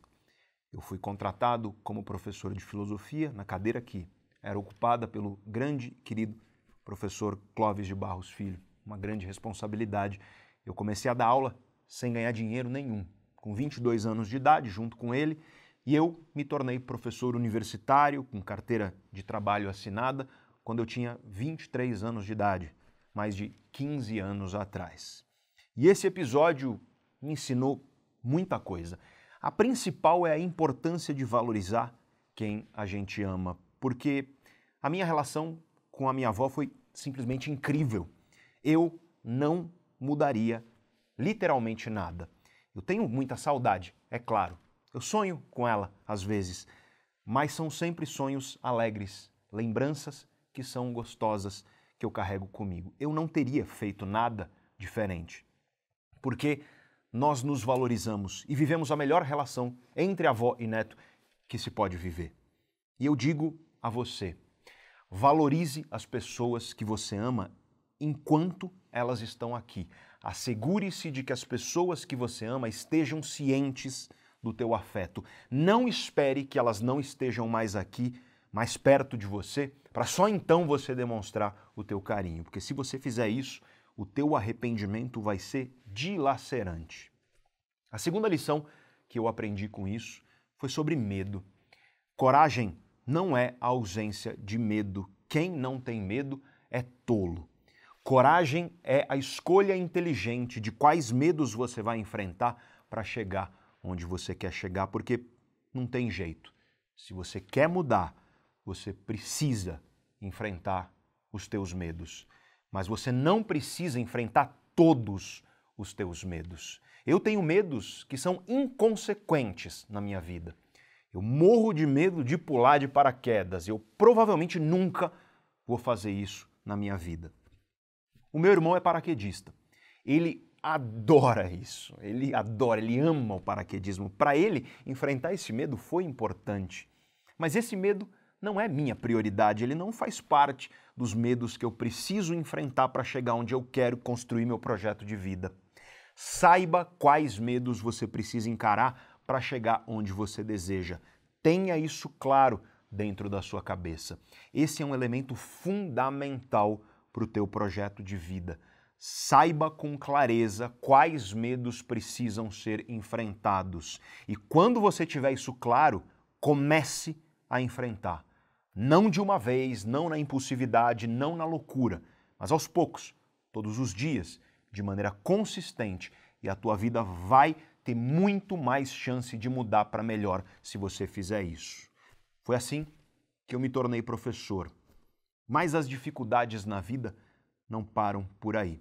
Eu era o professor mais jovem da faculdade e eu sofri bastante preconceito por isso. Pessoas que não me levavam a sério, que não levavam a sério o meu trabalho, que não levavam a sério aquilo que eu dizia, aquilo que eu fazia e queria fazer. E eu estou falando de outros professores, chefes de departamento, diretores da faculdade e por aí vai. Não os alunos, não, porque tinha uma coisa que me manteve firme todos esses anos os meus alunos. Nessa faculdade, onde eu fui professor por muitos anos, os melhores professores ganhavam bônus, um dinheiro a mais como prêmio pelos seus bons resultados. Eu ganhei bônus todos os anos em que eu trabalhei lá. Os alunos avaliavam os professores no final do semestre e eu era sempre um dos que tinha a melhor avaliação na faculdade inteira. Mas isso não facilitou as coisas para mim. Eu não conseguia crescer na faculdade, os chefes de departamento não atribuíam aulas a mim. Eu fiquei muitos anos dando aulas para aquelas mesmas cinco turmas. Cheguei a ganhar algumas turmas a mais, mas eu cheguei a perder da noite para o dia metade das minhas turmas, porque o chefe de departamento não ia com a minha cara. Imagina isso. Meu salário caiu para metade da noite para o dia, mesmo eu sendo um dos professores, segundo a métrica da própria faculdade, um dos melhores professores. Eu passei por momentos de dificuldade financeira, eu morei de favor na casa de uma ex-namorada, porque eu estava cansado de morar naquele apartamento que alagava toda vez que chovia. No ano de 2010, eu resolvi começar a trazer conhecimentos das neurociências para pessoas que não são dessa área.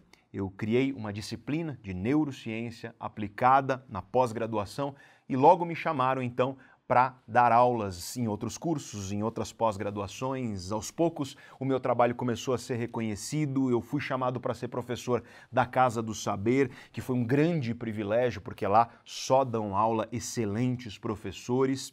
E eu resolvi criar uma empresa para oferecer serviços de educação, pesquisa, consultoria focados em mudança de comportamento. E foi aí que eu criei a Neurovox.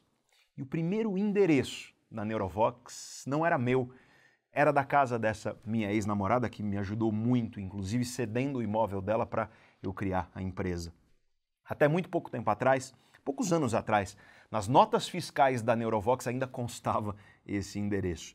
Eu mantive isso porque me lembrava das minhas origens. E eu só troquei esse endereço em 2020, no ano de 2020, porque aí não dava mais mesmo. Em 2015, a Neurovox já andava relativamente bem, apesar de ainda ser uma empresa pequena. Eu já tinha certo reconhecimento, Brasil afora, em todo o país. Eu já dava muitas palestras, já era chamado para dar aulas em outras faculdades, em outras instituições e por aí vai. Mas eu continuava lá, naquela mesma faculdade, como professor naquela cadeira. Aquela tinha sido a minha origem. Eu adorava os meus alunos, eu adorava ser professor lá. Mas as coisas nunca acontecem como a gente planeja, como a gente espera e o mundo não nos deve nada. A vida te joga flores, a vida te joga pedras e às vezes a vida te joga os dois juntos. Em 2015, devido a algumas resoluções do Ministério da Educação e da Cultura do Brasil, o MEC, a direção dessa faculdade resolveu alterar a grade de disciplinas. Aquela disciplina de filosofia que eu dava junto com o Clóvis foi mudando junto comigo ao longo dos anos e depois de um tempo eu transformei essa disciplina em outra, chamada Fronteiras do Comportamento. Mas a direção da faculdade resolveu eliminar disciplinas humanísticas, disciplinas relacionadas às reflexões a respeito do ser humano e das suas relações e focar mais em disciplinas ferramentais, tais como finanças, gestão disso, daquilo e por aí vai. E aí, do dia para a noite, todas as disciplinas que eu ministrava foram cortadas da grade da faculdade.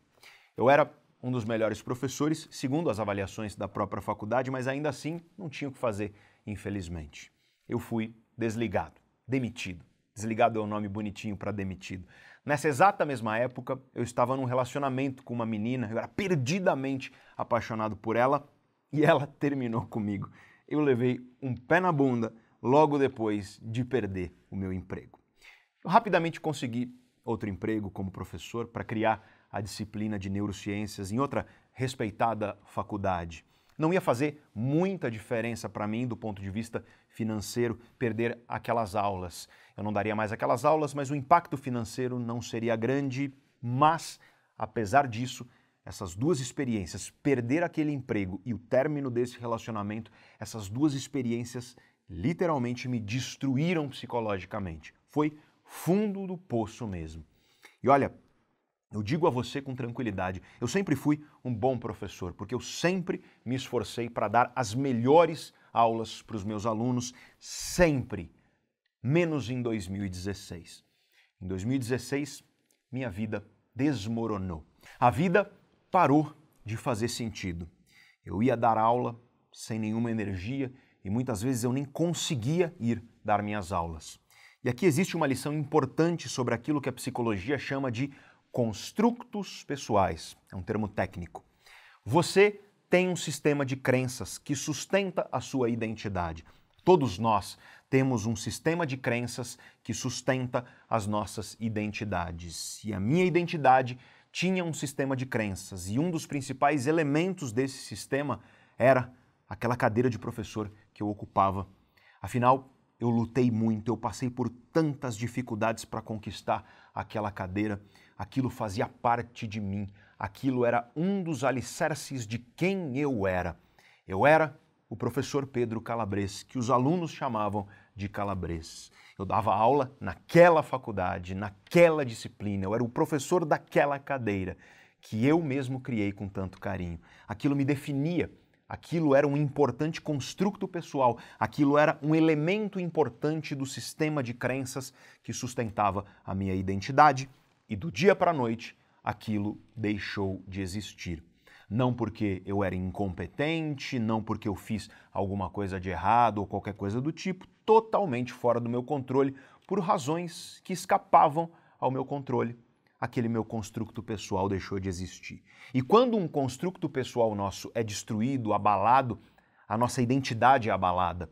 Eu fiquei meio que sem saber quem eu era, sem aquela cadeira, sem aquela disciplina que eu criei, que eu lutei tanto para conquistar. Quem sou eu agora? É muito comum, saiba disso, as pessoas desmoronarem quando seus construtos pessoais são destruídos ou são abalados. É muito comum, por exemplo, pessoas que se aposentam caírem em depressão, justamente porque o trabalho era um construto pessoal muito importante na vida dessa pessoa e agora, sem aquela carreira, a pessoa não sabe mais quem ela é e a vida perde sentido. Eu estava perdido, sem saber quem eu era. E para piorar, a minha relação romântica, que de certa forma servia como um apoio naquele momento difícil, também acabou. Ou seja, outro construto pessoal que foi embora da minha vida ao mesmo tempo. E aí não tem jeito. Se um construto pessoal importante da tua vida é destruído, desaparece, é abalado, a única saída para você recuperar a tua saúde mental é construir novos construtos e valorizar os construtos que você já tem construídos. Novamente, aqui, minha família foi muito importante. Meu irmão foi fundamental nessa época, minha mãe foi fundamental, aquele meu tio também foi fundamental. Se eu não tivesse a minha família como construto pessoal, teria sido muito mais difícil sair dessa. Nessa época, eu já tinha alguns vídeos no YouTube. Tinha um vídeo em especial de uma palestra que eu dei em 2014, quando eu tinha menos quilos no meu corpo e mais cabelos na cabeça. Essa palestra viralizou, uma palestra chamada Por que é tão difícil mudar, que eu ministrei para funcionários do governo do estado de São Paulo.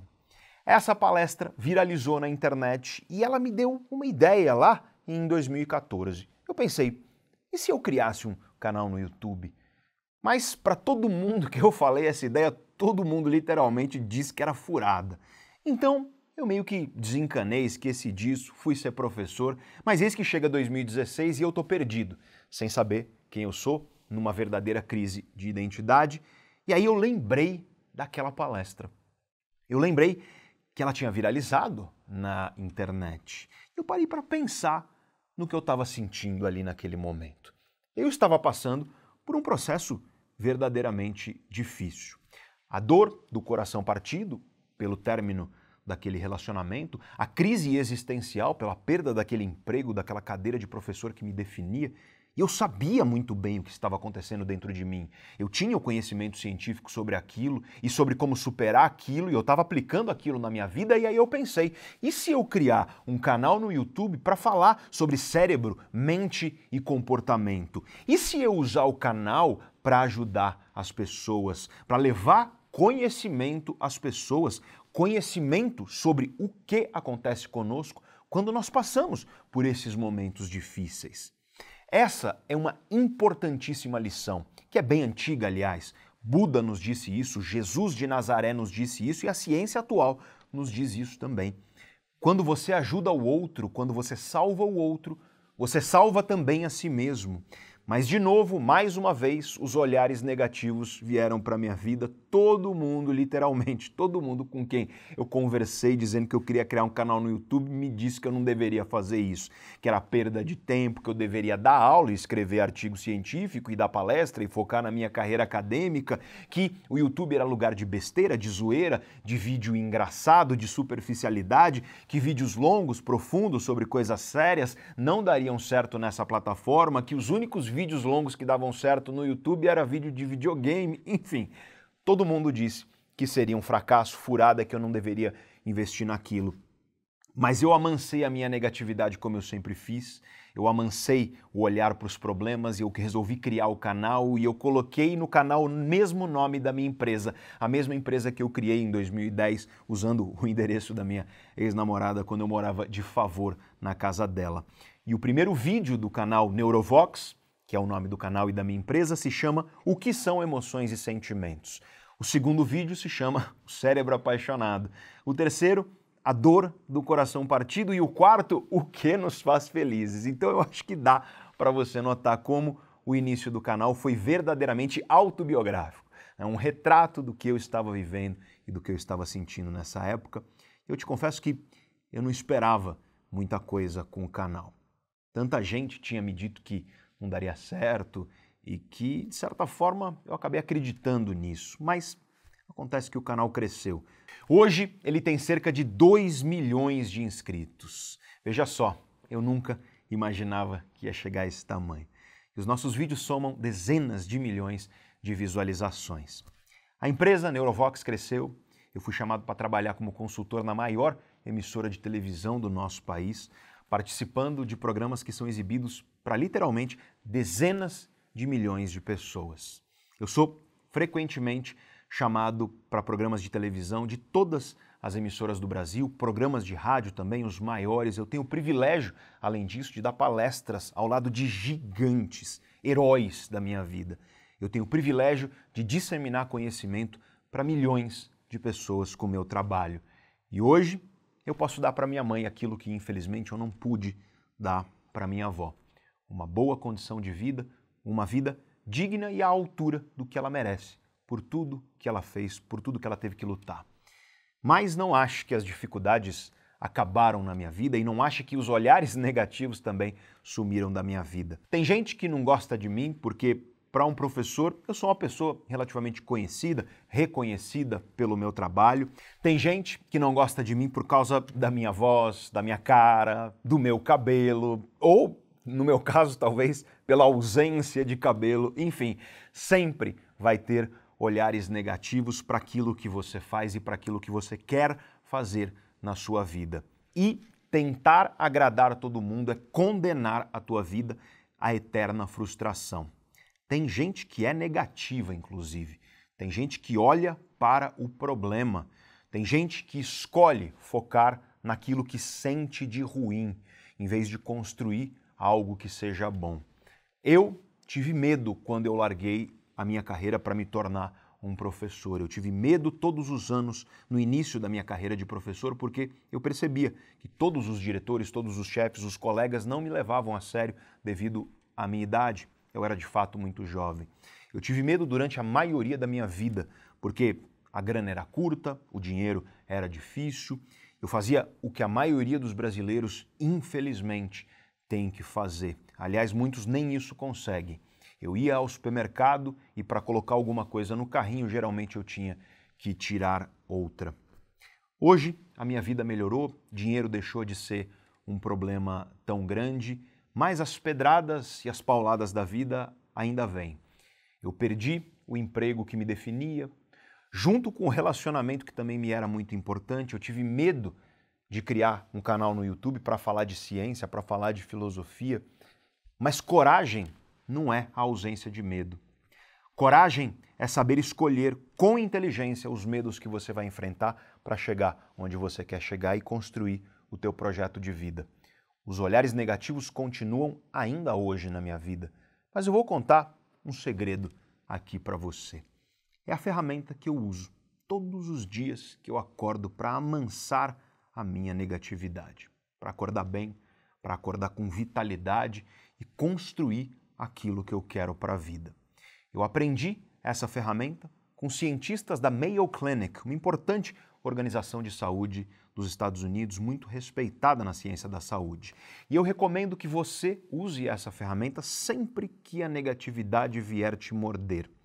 De preferência, usa logo de manhã, antes mesmo de você colocar teus pés no chão, antes de você sair da cama, antes de você pegar o teu celular.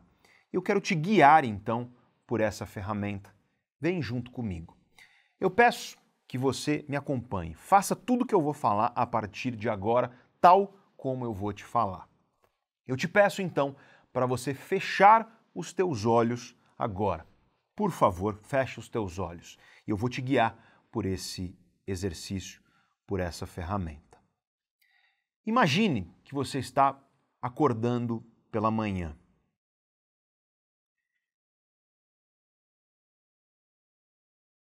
Imagina a cor do chão do seu quarto.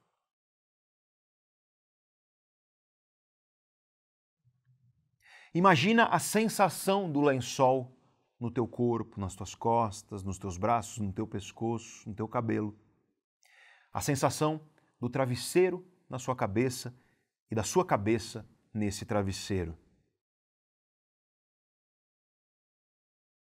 E agora pensa em uma pessoa na sua vida pela qual você sente gratidão. Pode ser um familiar, um amigo, mas pode ser alguém que te inspirou, alguém que você nem conhece pessoalmente, mas que te inspirou, que engrandeceu a sua vida de alguma maneira.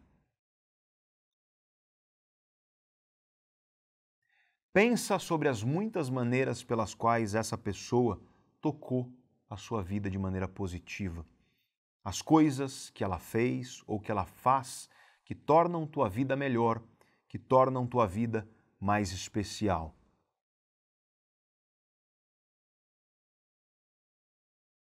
Aí, na tua cabeça, na tua mente, segura a mão dessa pessoa. Lembra dos olhos dessa pessoa, do sorriso dessa pessoa. E envia a tua gratidão silenciosa para essa pessoa. Dá um abraço forte nela, dentro da tua mente. Agradece essa pessoa. Agora eu quero que você imagine uma segunda pessoa da sua vida pela qual você sente gratidão.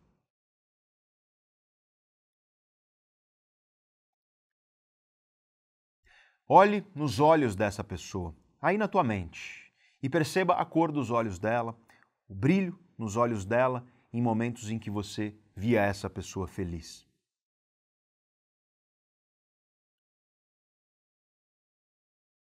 Imagina que essa pessoa está muito feliz, onde quer que ela esteja agora.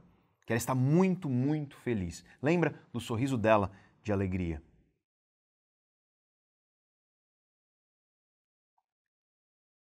E agora, envia a tua gratidão silenciosa para essa pessoa.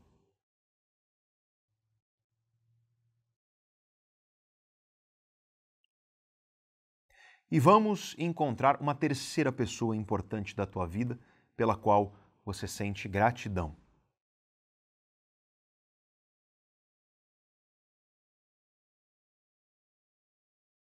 Essa pessoa é você mesmo. Volta no tempo e lembra de você muito tempo atrás. Lembra de um momento de quando você era criança, um momento feliz da tua infância.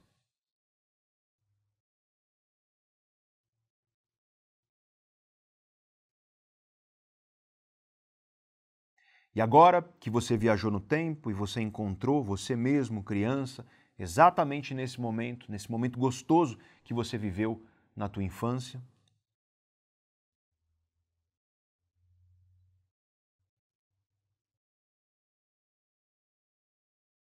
Imagina tudo que essa criança viveu, tudo que ela aprendeu, as dores que ela enfrentou, as dificuldades que ela superou para se tornar você, justamente você.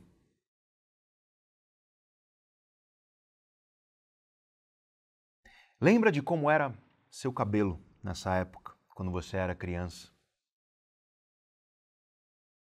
Olha para essa criança com o orgulho que ela merece, orgulho por ela ter se tornado você, por ela ter superado tudo que ela superou para se tornar você. E envia a tua gratidão silenciosa para você mesmo.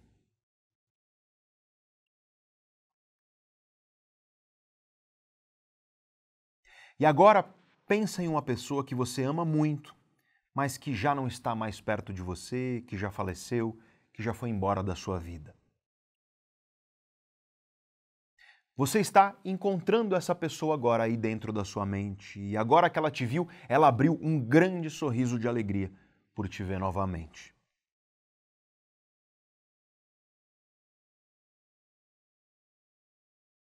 Dá um abraço apertado nessa pessoa.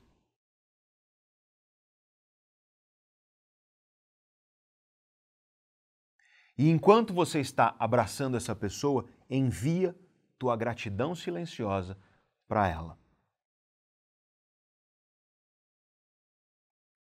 E quando você estiver pronto, agora você pode abrir os seus olhos.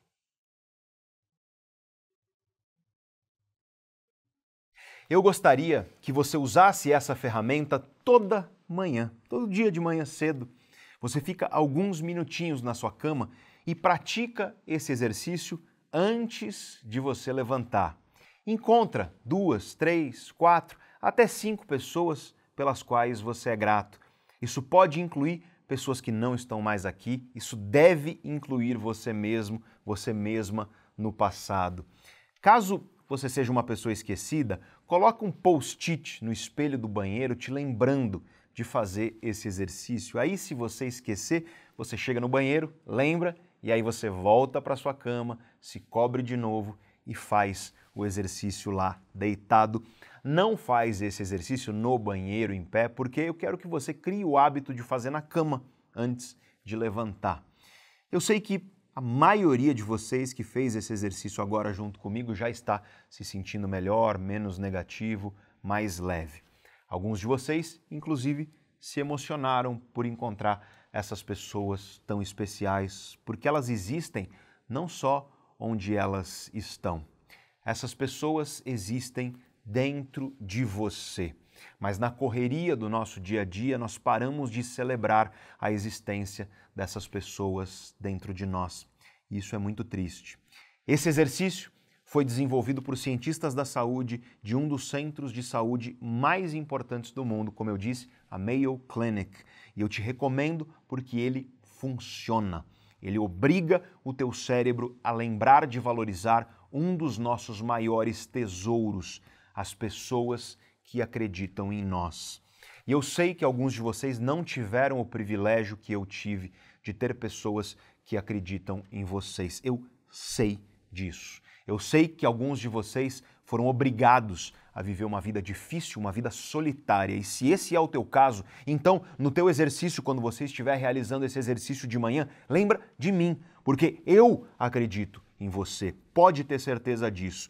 Tudo que eu enfrentei, todas as dores e dificuldades que eu superei para me tornar professor, todos os olhares negativos, o preconceito, as pessoas que me diziam que os meus sonhos não dariam certo, tudo que eu enfrentei foi porque eu acredito no poder que o conhecimento tem de transformar a vida das pessoas. Foi por acreditar que você pode sim mudar sua vida e que o conhecimento é a melhor arma que você tem nas suas mãos para isso.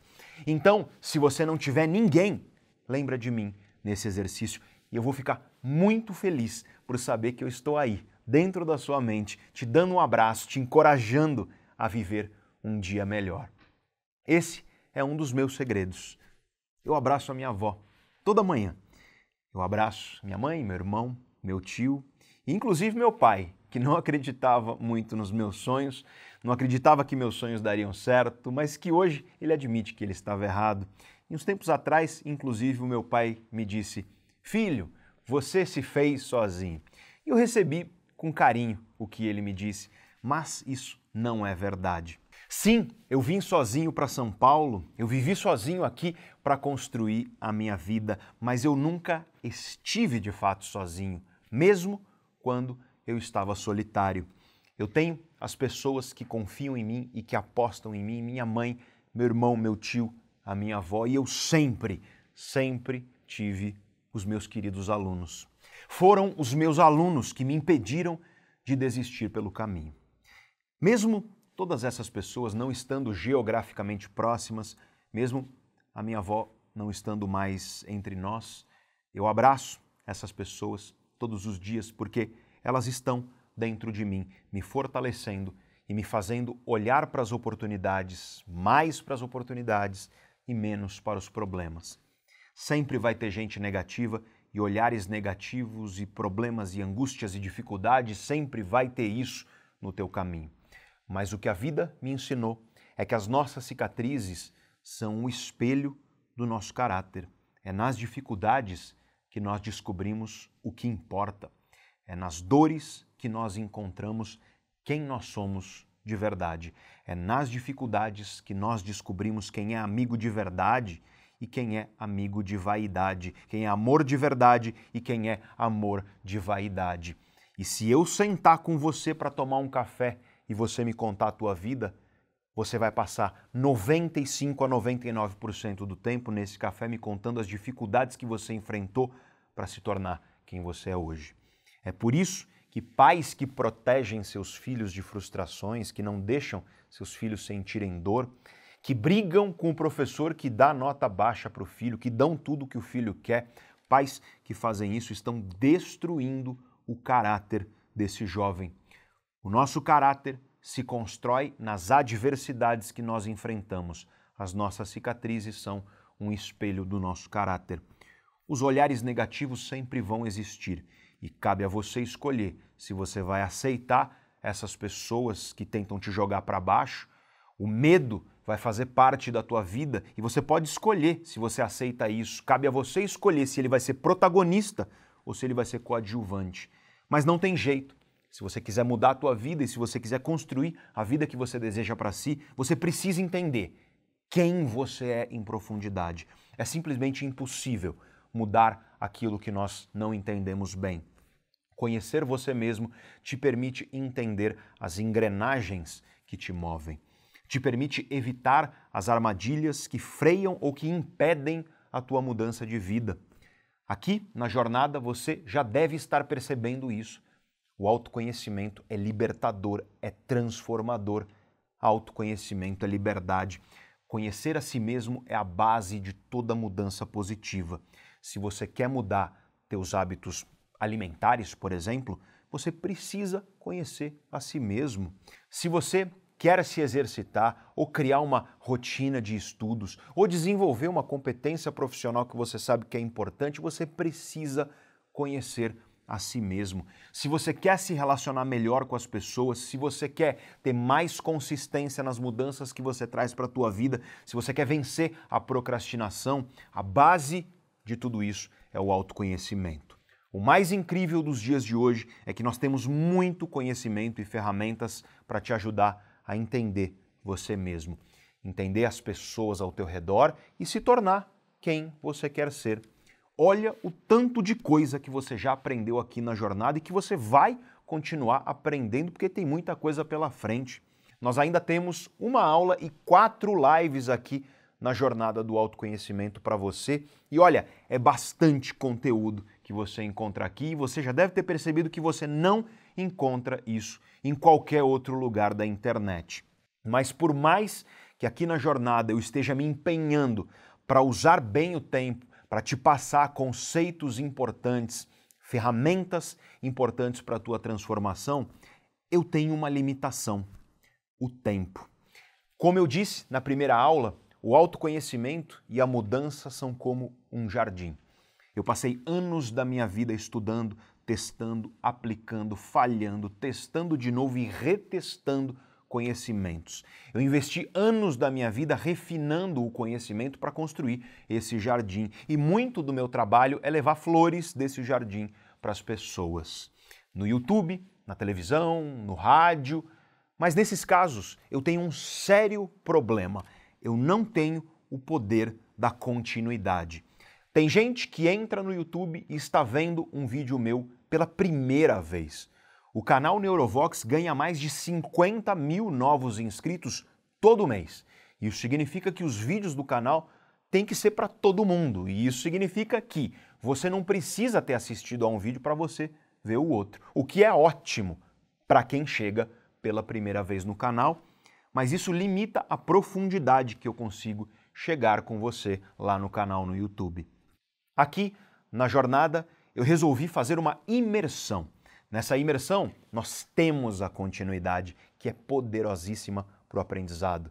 Eu tenho certeza de que você que chegou até aqui, que assistiu às outras aulas e todas as lives da jornada, você que vai assistir a última aula e as próximas quatro lives junto comigo, você já está percebendo o poder da continuidade e do aprofundamento. Aqui na jornada, em vez de te dar uma flor desse meu jardim de conhecimentos, aqui eu estou te levando por um passeio por esse rico jardim que eu construí ao longo de tantos anos de pesquisa e de trabalho aplicado. Eu estou te ensinando a conhecer as sementes e a começar a plantar aí algumas mudas que podem se tornar belas árvores com flores admiráveis na tua vida.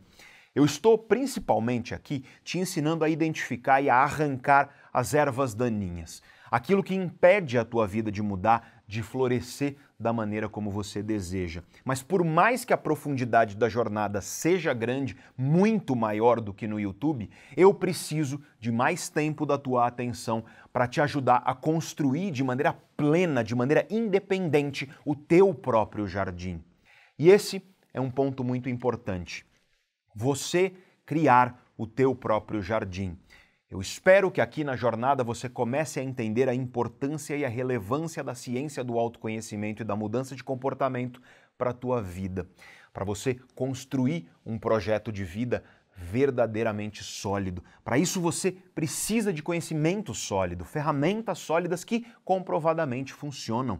Para você entender quem é você, o que funciona e o que não funciona para você para você entender como você pode se tornar a pessoa que você quer ser, para você entender como você pode tomar as rédeas da tua vida nas tuas mãos para seguir com coragem e eficiência no caminho que você deseja para si.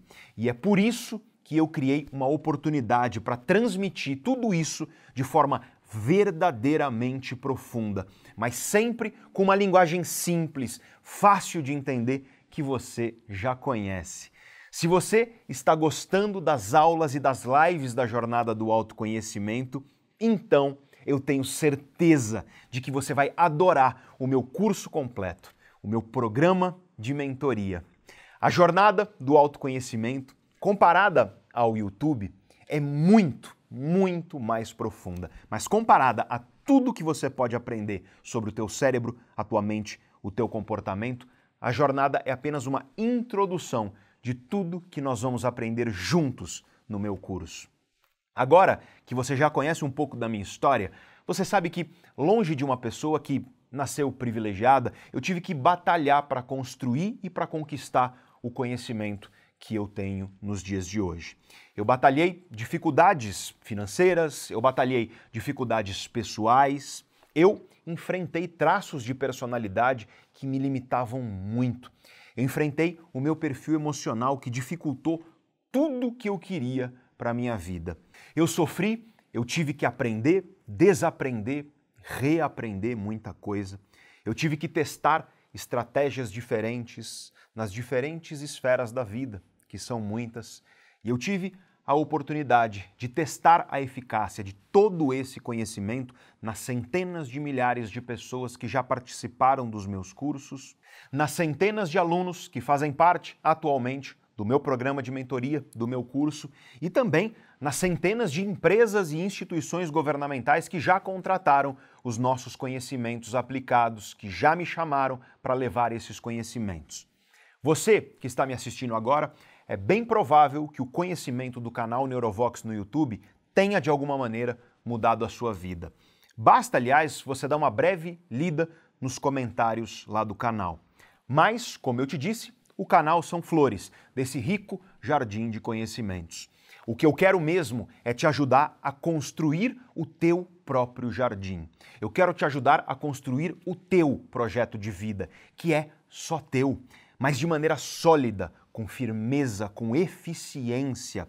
E no meu trabalho na internet, eu posso observar o quanto as pessoas sofrem por não saberem como elas mesmas funcionam o quanto as pessoas sofrem por não saberem como construir o próprio projeto de vida.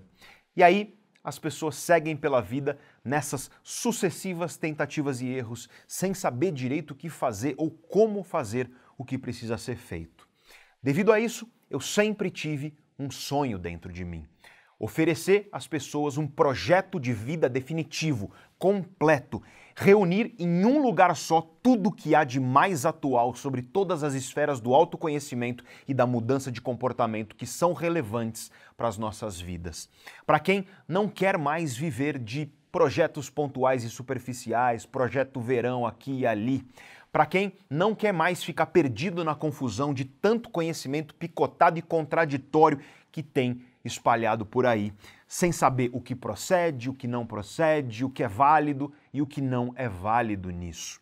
Para quem não quer mais essas casas de palha de desinformação que existem pela internet. Um programa completo, com diversos módulos, diversas aulas, diversas ferramentas e conhecimentos. Um programa com meses de aprofundamento de estudos junto comigo tendo as tuas dúvidas respondidas pessoalmente por mim, fazendo lives periódicas junto comigo, para quem quer o conhecimento lapidado, pronto, embasado no que há de mais atual, na ciência mais atual que existe. Conhecimento que, se você colocar de forma prática na sua vida, você vai colher os benefícios de forma clara, real e rápida. Não vai ser do dia para a noite, não vai ser em 21 dias, mas vai ser o mais rápido que é possível para o teu perfil, para a tua personalidade e para a tua história de vida, porque é um conhecimento sólido que vai permitir você abandonar a casa de palha e construir o teu castelo de autoconhecimento. Como eu acompanho cada turma de perto, eu só abro vagas para o meu programa de mentoria uma ou duas vezes por ano no máximo. Devido a isso, nós já temos mais de 50 mil pessoas na lista de espera do programa. Mas eu decidi dar a oportunidade a todos vocês de participar. Esse conhecimento transforma. E nós estamos falando de transformações reais, sem grandes sacrifícios, sem radicalismo, sem extremismo, mas com compromisso, comprometimento e muito desejo de aprender. Eu te digo com tranquilidade, como eu gostaria de ter tido acesso a um curso completo assim. Um curso que traz a ciência séria, mas com linguagem simples, acessível. Como eu gostaria disso quando eu comecei esse meu caminho pelo conhecimento. Teria me economizado anos e anos de tentativa e erro, de experimentação, falhas, tropeços, quedas e aprendizados com essas quedas para levantar cada vez mais forte. Teria me poupado muito desperdício de tempo, confusão e também teria me poupado muito dinheiro. Um curso assim simplesmente não existe. Então, eu resolvi, junto com a minha equipe, criar esse curso. O nome desse curso, o meu programa de mentoria, é Projeto Autoconhecimento e Transformação. Nele eu transmito tudo aquilo que eu aprendi de mais precioso nesses meus tantos anos de experiência profissional com autoconhecimento, com mudança de comportamento, com a ciência que estuda tudo isso.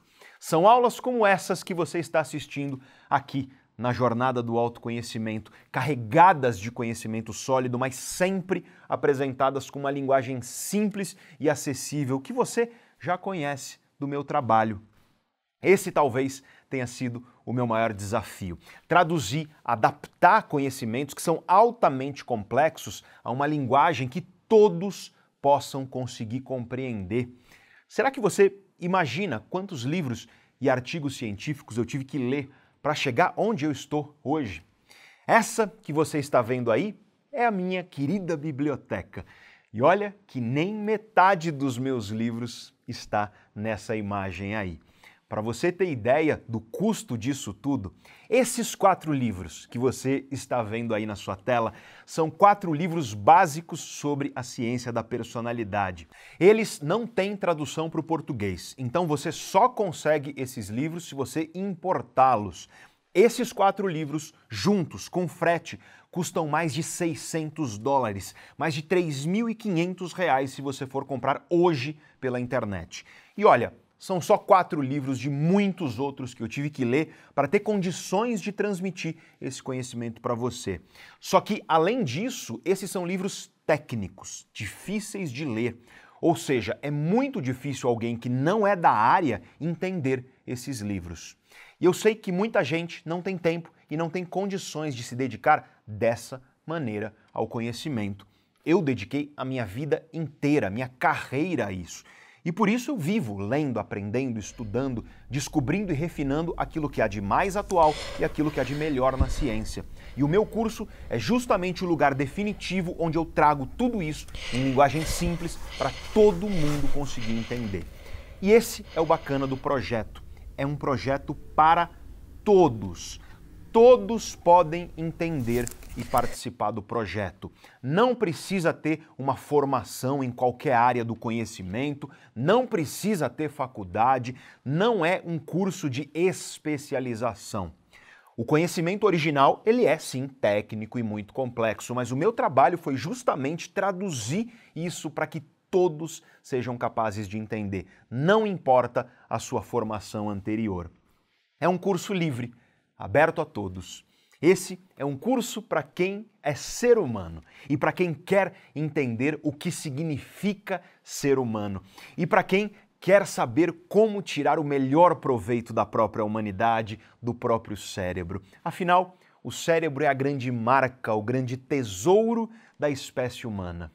É um curso para todos que querem conhecer as várias facetas da nossa vida mental, emocional, comportamental, para você desfrutar o melhor que a tua vida tem para te oferecer.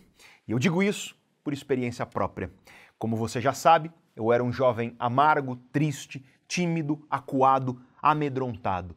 E hoje, caminhando para os meus 40 anos de idade, eu nunca fui tão feliz. Eu nunca tive tanta prosperidade emocional, tanta alegria ao acordar e viver o meu dia. Eu nunca tive tanta qualidade nas minhas relações. Eu nunca estive tão confortável dentro de mim mesmo quanto nos dias de hoje. E eu te garanto, quem me trouxe até aqui foi esse conhecimento. Esse mesmo conhecimento que eu quero compartilhar com você no projeto Autoconhecimento e Transformação. E eu repito, todos são capazes de participar do projeto e de se beneficiar dos conhecimentos e ferramentas que eu trago nele. Olha quanta coisa sólida, quanta coisa boa eu estou te ensinando em apenas uma semana de jornada do autoconhecimento que nem acabou ainda. Você tem mais uma aula e quatro lives totalmente gratuitas na jornada. Olha quanta coisa boa nós estamos aprendendo juntos aqui. E tenta imaginar o que vai acontecer com a tua vida, com o teu conhecimento, se você passar alguns meses junto comigo, aprendendo e sendo acompanhado de perto por mim. Nós temos um módulo sobre autossabotagem no projeto, com uma aula para cada tipo de autossabotagem que prejudica a vida humana e a transformação um módulo sobre a verdadeira ciência da mudança de hábitos, um módulo muito desejado por vocês, onde eu ensino como funciona o cérebro e as relações entre o cérebro, as emoções e o inconsciente.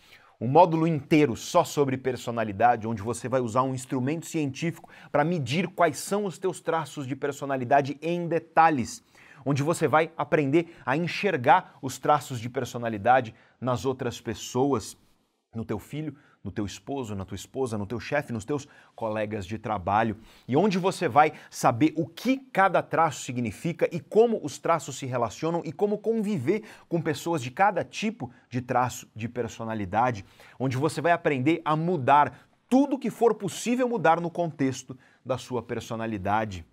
Um módulo sobre planejamento decisões, um módulo sobre relações e inteligência emocional.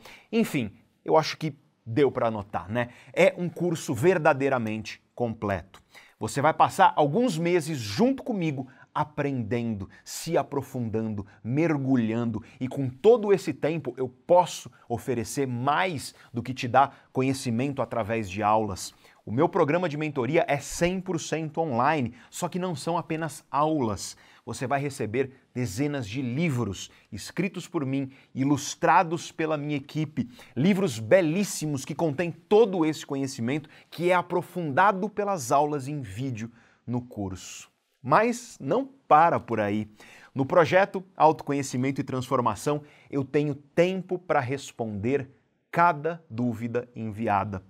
Cada pergunta feita por cada aluno, cada pergunta feita por você se você me acompanha no Instagram, você deve ter visto que de vez em quando eu abro aquela caixinha de perguntas nos meus stories. E a cada vez que eu abro aquela caixinha, eu recebo milhares de perguntas.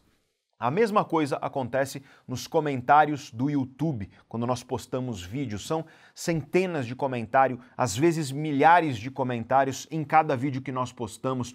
E boa parte dessas perguntas são justamente sobre autoconhecimento e mudança de comportamento. Muita gente me pergunta como mudar hábitos, quais estratégias são eficazes, como manter consistência quando você começa um novo hábito. Muita gente me pergunta como se organizar melhor, como ter mais disciplina, mais foco, como gerenciar o teu tempo em meio a tantas prioridades que você tem aí na sua vida. Muita gente me pergunta como gerenciar melhor as próprias emoções, como lidar melhor com aquilo que elas sentem como entender e se relacionar melhor com as próprias emoções e com as emoções dos outros. E o bacana é que hoje nós temos respostas para todas essas perguntas. Respostas científicas, respostas sólidas, estratégias eficientes. Aqui na jornada eu já te dei algumas dessas respostas, mas no projeto Autoconhecimento e Transformação você vai conhecer tudo isso muito mais a fundo. Criar esse curso foi a forma que eu encontrei para sanar essas milhares de dúvidas que eu recebo todos os dias no YouTube, como também nas outras redes sociais. Mesmo que eu quisesse, seria humanamente impossível responder todo mundo que me procura nas redes sociais e no YouTube. Eu sou um empresário, eu viajo o tempo inteiro para palestras em todo o Brasil e às vezes fora do Brasil, inclusive. E as redes sociais não são um meio de vida para mim. Muito pelo contrário, hoje eu gasto mais dinheiro do que eu ganho com o YouTube, por exemplo, e as demais redes sociais. O YouTube é realmente um presente, um gesto de carinho de mim para todos. E a jornada do autoconhecimento é igualmente um presente, um gesto de carinho de mim a você, a todos vocês que estão participando.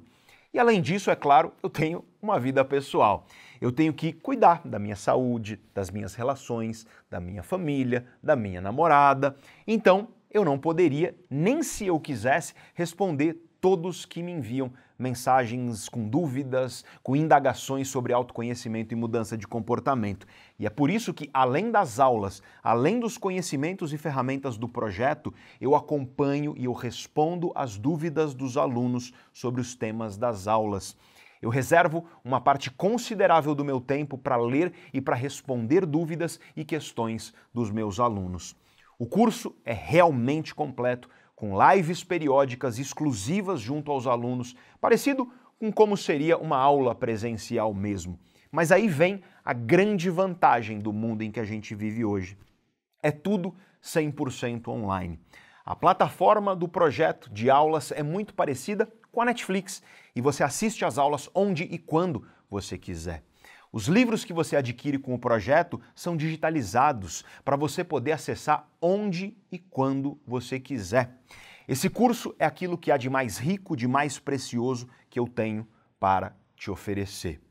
Aqui, com a minha equipe, eu tenho dito que esse não é um curso, nem um programa de mentoria somente, é um grande pedaço da minha vida que eu estou entregando aos meus alunos. Se você se interessa por essa proposta, se você está gostando de tudo que você aprendeu até aqui, então presta atenção no seguinte. Esse curso envolve trabalho de mentoria. E o que isso significa? Isso significa que eu vou responder às dúvidas dos alunos. Ou seja, eu preciso trabalhar próximo à turma, eu preciso dedicar meu tempo à turma. Devido a isso, mesmo sendo 100% online, o número de vagas é limitado. Ou seja, são poucas vagas por turma para que eu dê conta de acompanhar a turma em meio aos meus compromissos pessoais e profissionais. Essas turmas são abertas uma ou no máximo duas vezes por ano. E como eu já te disse, nós temos mais de 50 mil pessoas na lista de espera nesse momento, já preparadas para fazer a matrícula. É muita gente interessada e pouca vaga para atender todo mundo. Além dessas dezenas de milhares de pessoas na lista de espera, nós temos centenas de milhares de pessoas cadastradas aqui na jornada do autoconhecimento e mais milhões que acompanham o canal Neurovox no YouTube. Então, é matemática. Não vai ter vaga para todo mundo. Nós vamos abrir as inscrições no próximo domingo, às 10 horas da manhã, junto com a última aula gratuita da Jornada do Autoconhecimento. Essa aula, na minha opinião, é a mais importante de todas. Nela, eu vou te ensinar aquele que, na minha visão, é o grande segredo da mudança. Para mim, pessoalmente, esse grande segredo mudou a minha maneira de encarar o mundo, de encarar a mim mesmo e de encarar as dificuldades que eu enfrentei na vida. E sobre o curso, a nossa experiência é clara. Sempre que nós abrimos inscrições, as vagas se esgotam no mesmo dia. Isso aconteceu com todas as turmas anteriores. A minha equipe sinalizou, inclusive, a possibilidade dessas vagas se esgotarem em poucas horas depois que nós abrirmos as matrículas, bem antes de 24 horas depois que as matrículas forem abertas. E o motivo para isso é que, em primeiro lugar, como eu te disse, nós temos centenas de milhares de pessoas cadastradas aqui na jornada do autoconhecimento e mais de 50 mil pessoas na lista de espera do curso. E o segundo motivo é que eu vou oferecer um desconto substancial para quem se matricular no próprio domingo. Domingo agora, domingo que vem. Serão R$ 1.200 de desconto na matrícula só domingo, sem exceções. Isso significa mais de 200 dólares de desconto na cotação atual para aqueles de vocês que moram fora do Brasil. Esse é um presente, é um incentivo que eu dou para quem estiver comprometido a entrar comigo nesse projeto, para quem tem comprometimento e entende o valor desse conhecimento para a vida. Mas não para por aí. Para quem se inscrever no primeiro dia, no próximo domingo, eu vou dar um presente muito, muito especial. Além dos muitos livros que você adquire com o projeto, além das aulas e lives, além do meu acompanhamento pessoal de perto, respondendo às suas dúvidas. Além de tudo isso, você vai receber um livro meu, físico, o livro Em Busca de Nós Mesmos, autografado por mim. Ele vai ser enviado para tua casa, não importa onde você estiver, contanto que os correios brasileiros cheguem aí, é claro. E tem mais. Quem se matricular no domingo, além de R$ 1.200 de desconto, além de um livro autografado por mim, você vai ter acesso a um curso extra inteiro sobre alimentação, suplementação e estilo de vida para potencializar o cérebro. Muitas das perguntas que eu recebo na internet são sobre estilo de vida. Quais são os melhores alimentos para potencializar o teu cérebro? Quais são os melhores suplementos para você potencializar o seu cérebro? Quais são as práticas que potencializam o funcionamento da mente, do cérebro, para que a gente funcione no nosso melhor potencial?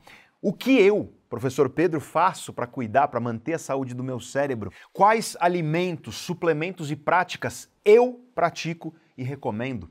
Pois é, se você se matricular domingo que vem, no primeiro dia, você vai ter acesso a um curso extra que vai te ensinar tudo isso. Esse curso fica disponível assim que você concluir todas as aulas do projeto.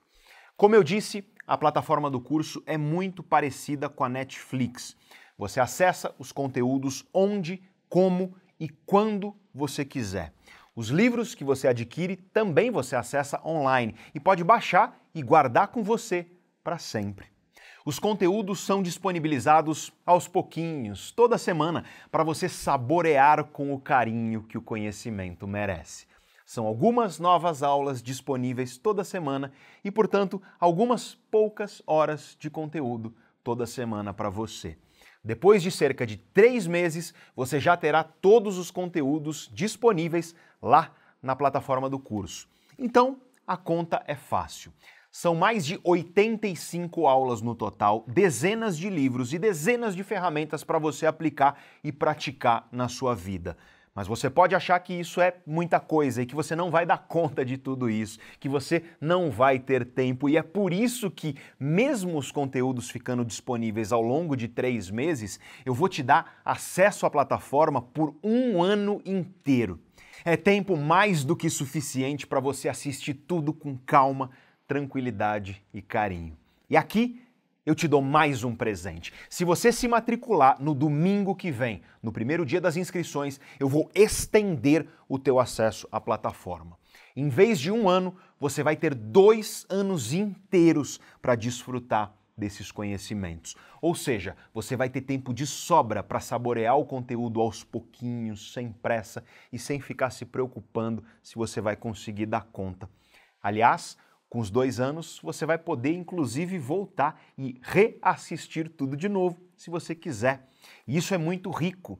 O conhecimento muda você, muda a tua vida. E quando você assiste às aulas de novo, você vai encontrar ainda mais conhecimento nessas aulas. É como ler um livro pela segunda vez. Você descobre coisas lá que você não tinha notado na primeira vez.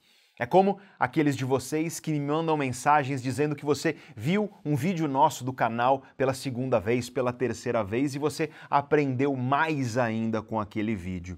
E com dois anos de acesso à plataforma, com todo esse tempo, eu te garanto, qualquer um é capaz de finalizar todos os conteúdos com tranquilidade, com folga e até assistir tudo de novo mais de uma vez, se assim quiser.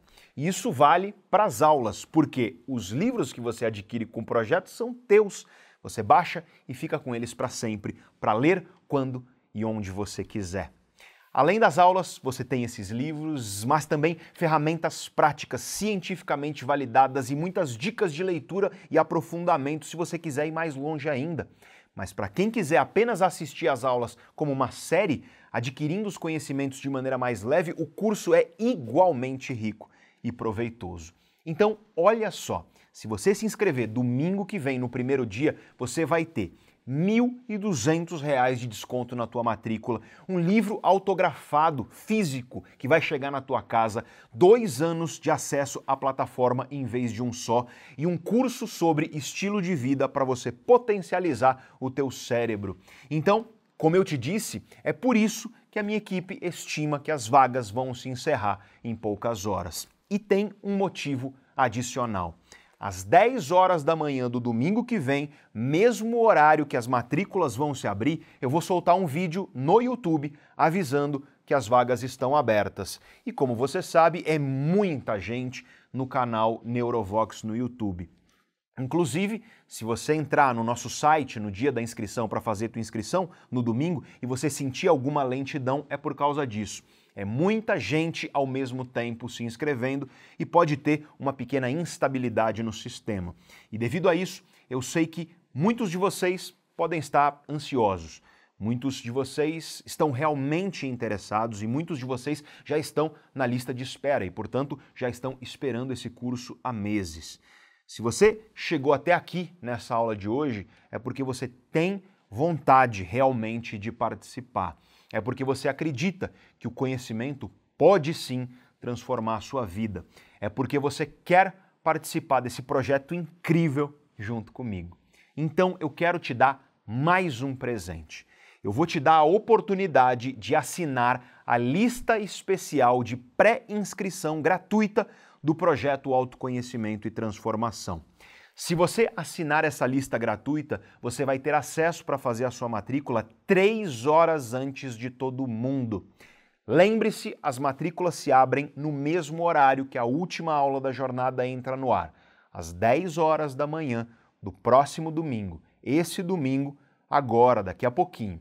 Se você assinar a lista gratuita de pré-inscrição, você vai receber um e-mail 7 horas da manhã do domingo que vem, 3 horas antes de todo mundo. Esse e-mail vai conter o link para a última aula da jornada, a aula chamada O Grande Segredo da Mudança. E além de assistir mais essa aula gratuita da jornada, lá você vai poder fazer a tua matrícula no projeto Autoconhecimento e Transformação, três horas antes do público geral. Só para você entender a ordem das coisas, Deixa eu resumir.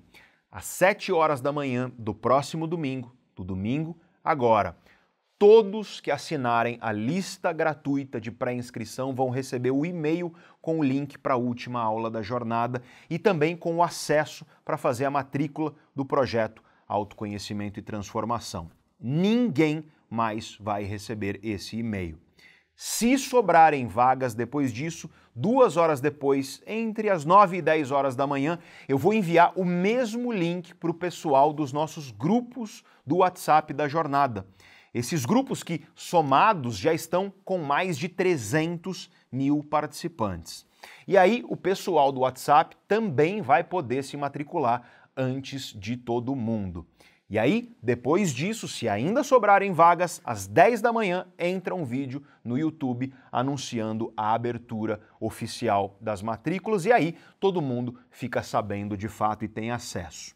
Então, primeiro, o pessoal da lista de pré-inscrição gratuita vai poder se matricular cedinho no domingo, 7 horas da manhã. Depois, se sobrar vaga, o pessoal dos grupos de WhatsApp entre as 9 e 10 horas da manhã. E se depois disso sobrar vaga, às 10 horas oficialmente todo mundo recebe o link para a aula 4 e para as inscrições no projeto.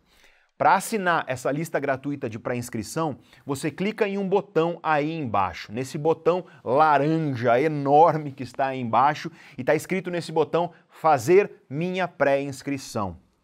Eu valorizo muito comprometimento. E essa lista de pré-inscrição é um gesto de valorização para você que está comprometido e que quer participar do projeto.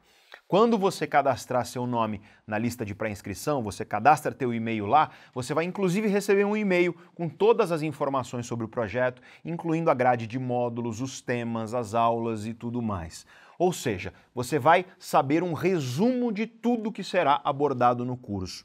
E aí você reflete se você quer viver essa transformação com o meu acompanhamento de perto, junto comigo. Você pode esperar para ver se vai sobrar vaga mais tarde no domingo?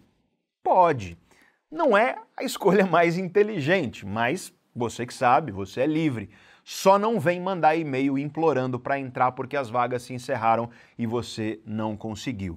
Eu estou avisando desde já que não vai ter vaga para todo mundo. Então, se você quer garantir a tua matrícula, assina a lista de pré-inscrição, acorda cedo e se matricula. Sempre, sempre que a gente abre turma, tem gente que deixa para depois. Aí a pessoa perde a oportunidade e vem pedir para entrar depois. E infelizmente aí não dá mais.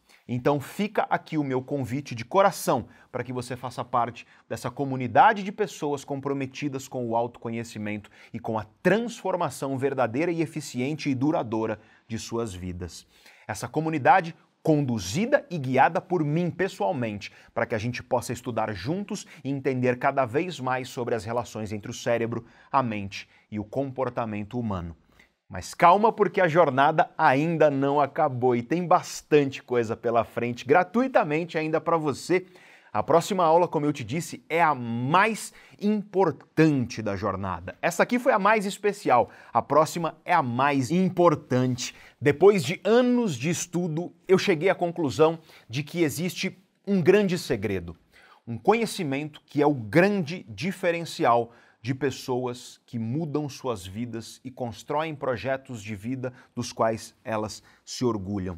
Eu vou te contar esse grande segredo na próxima aula, que entra no ar domingo agora, às 10 horas da manhã para todo mundo e às 7 da manhã para quem assinar a lista de pré-inscrição gratuita do projeto aí embaixo.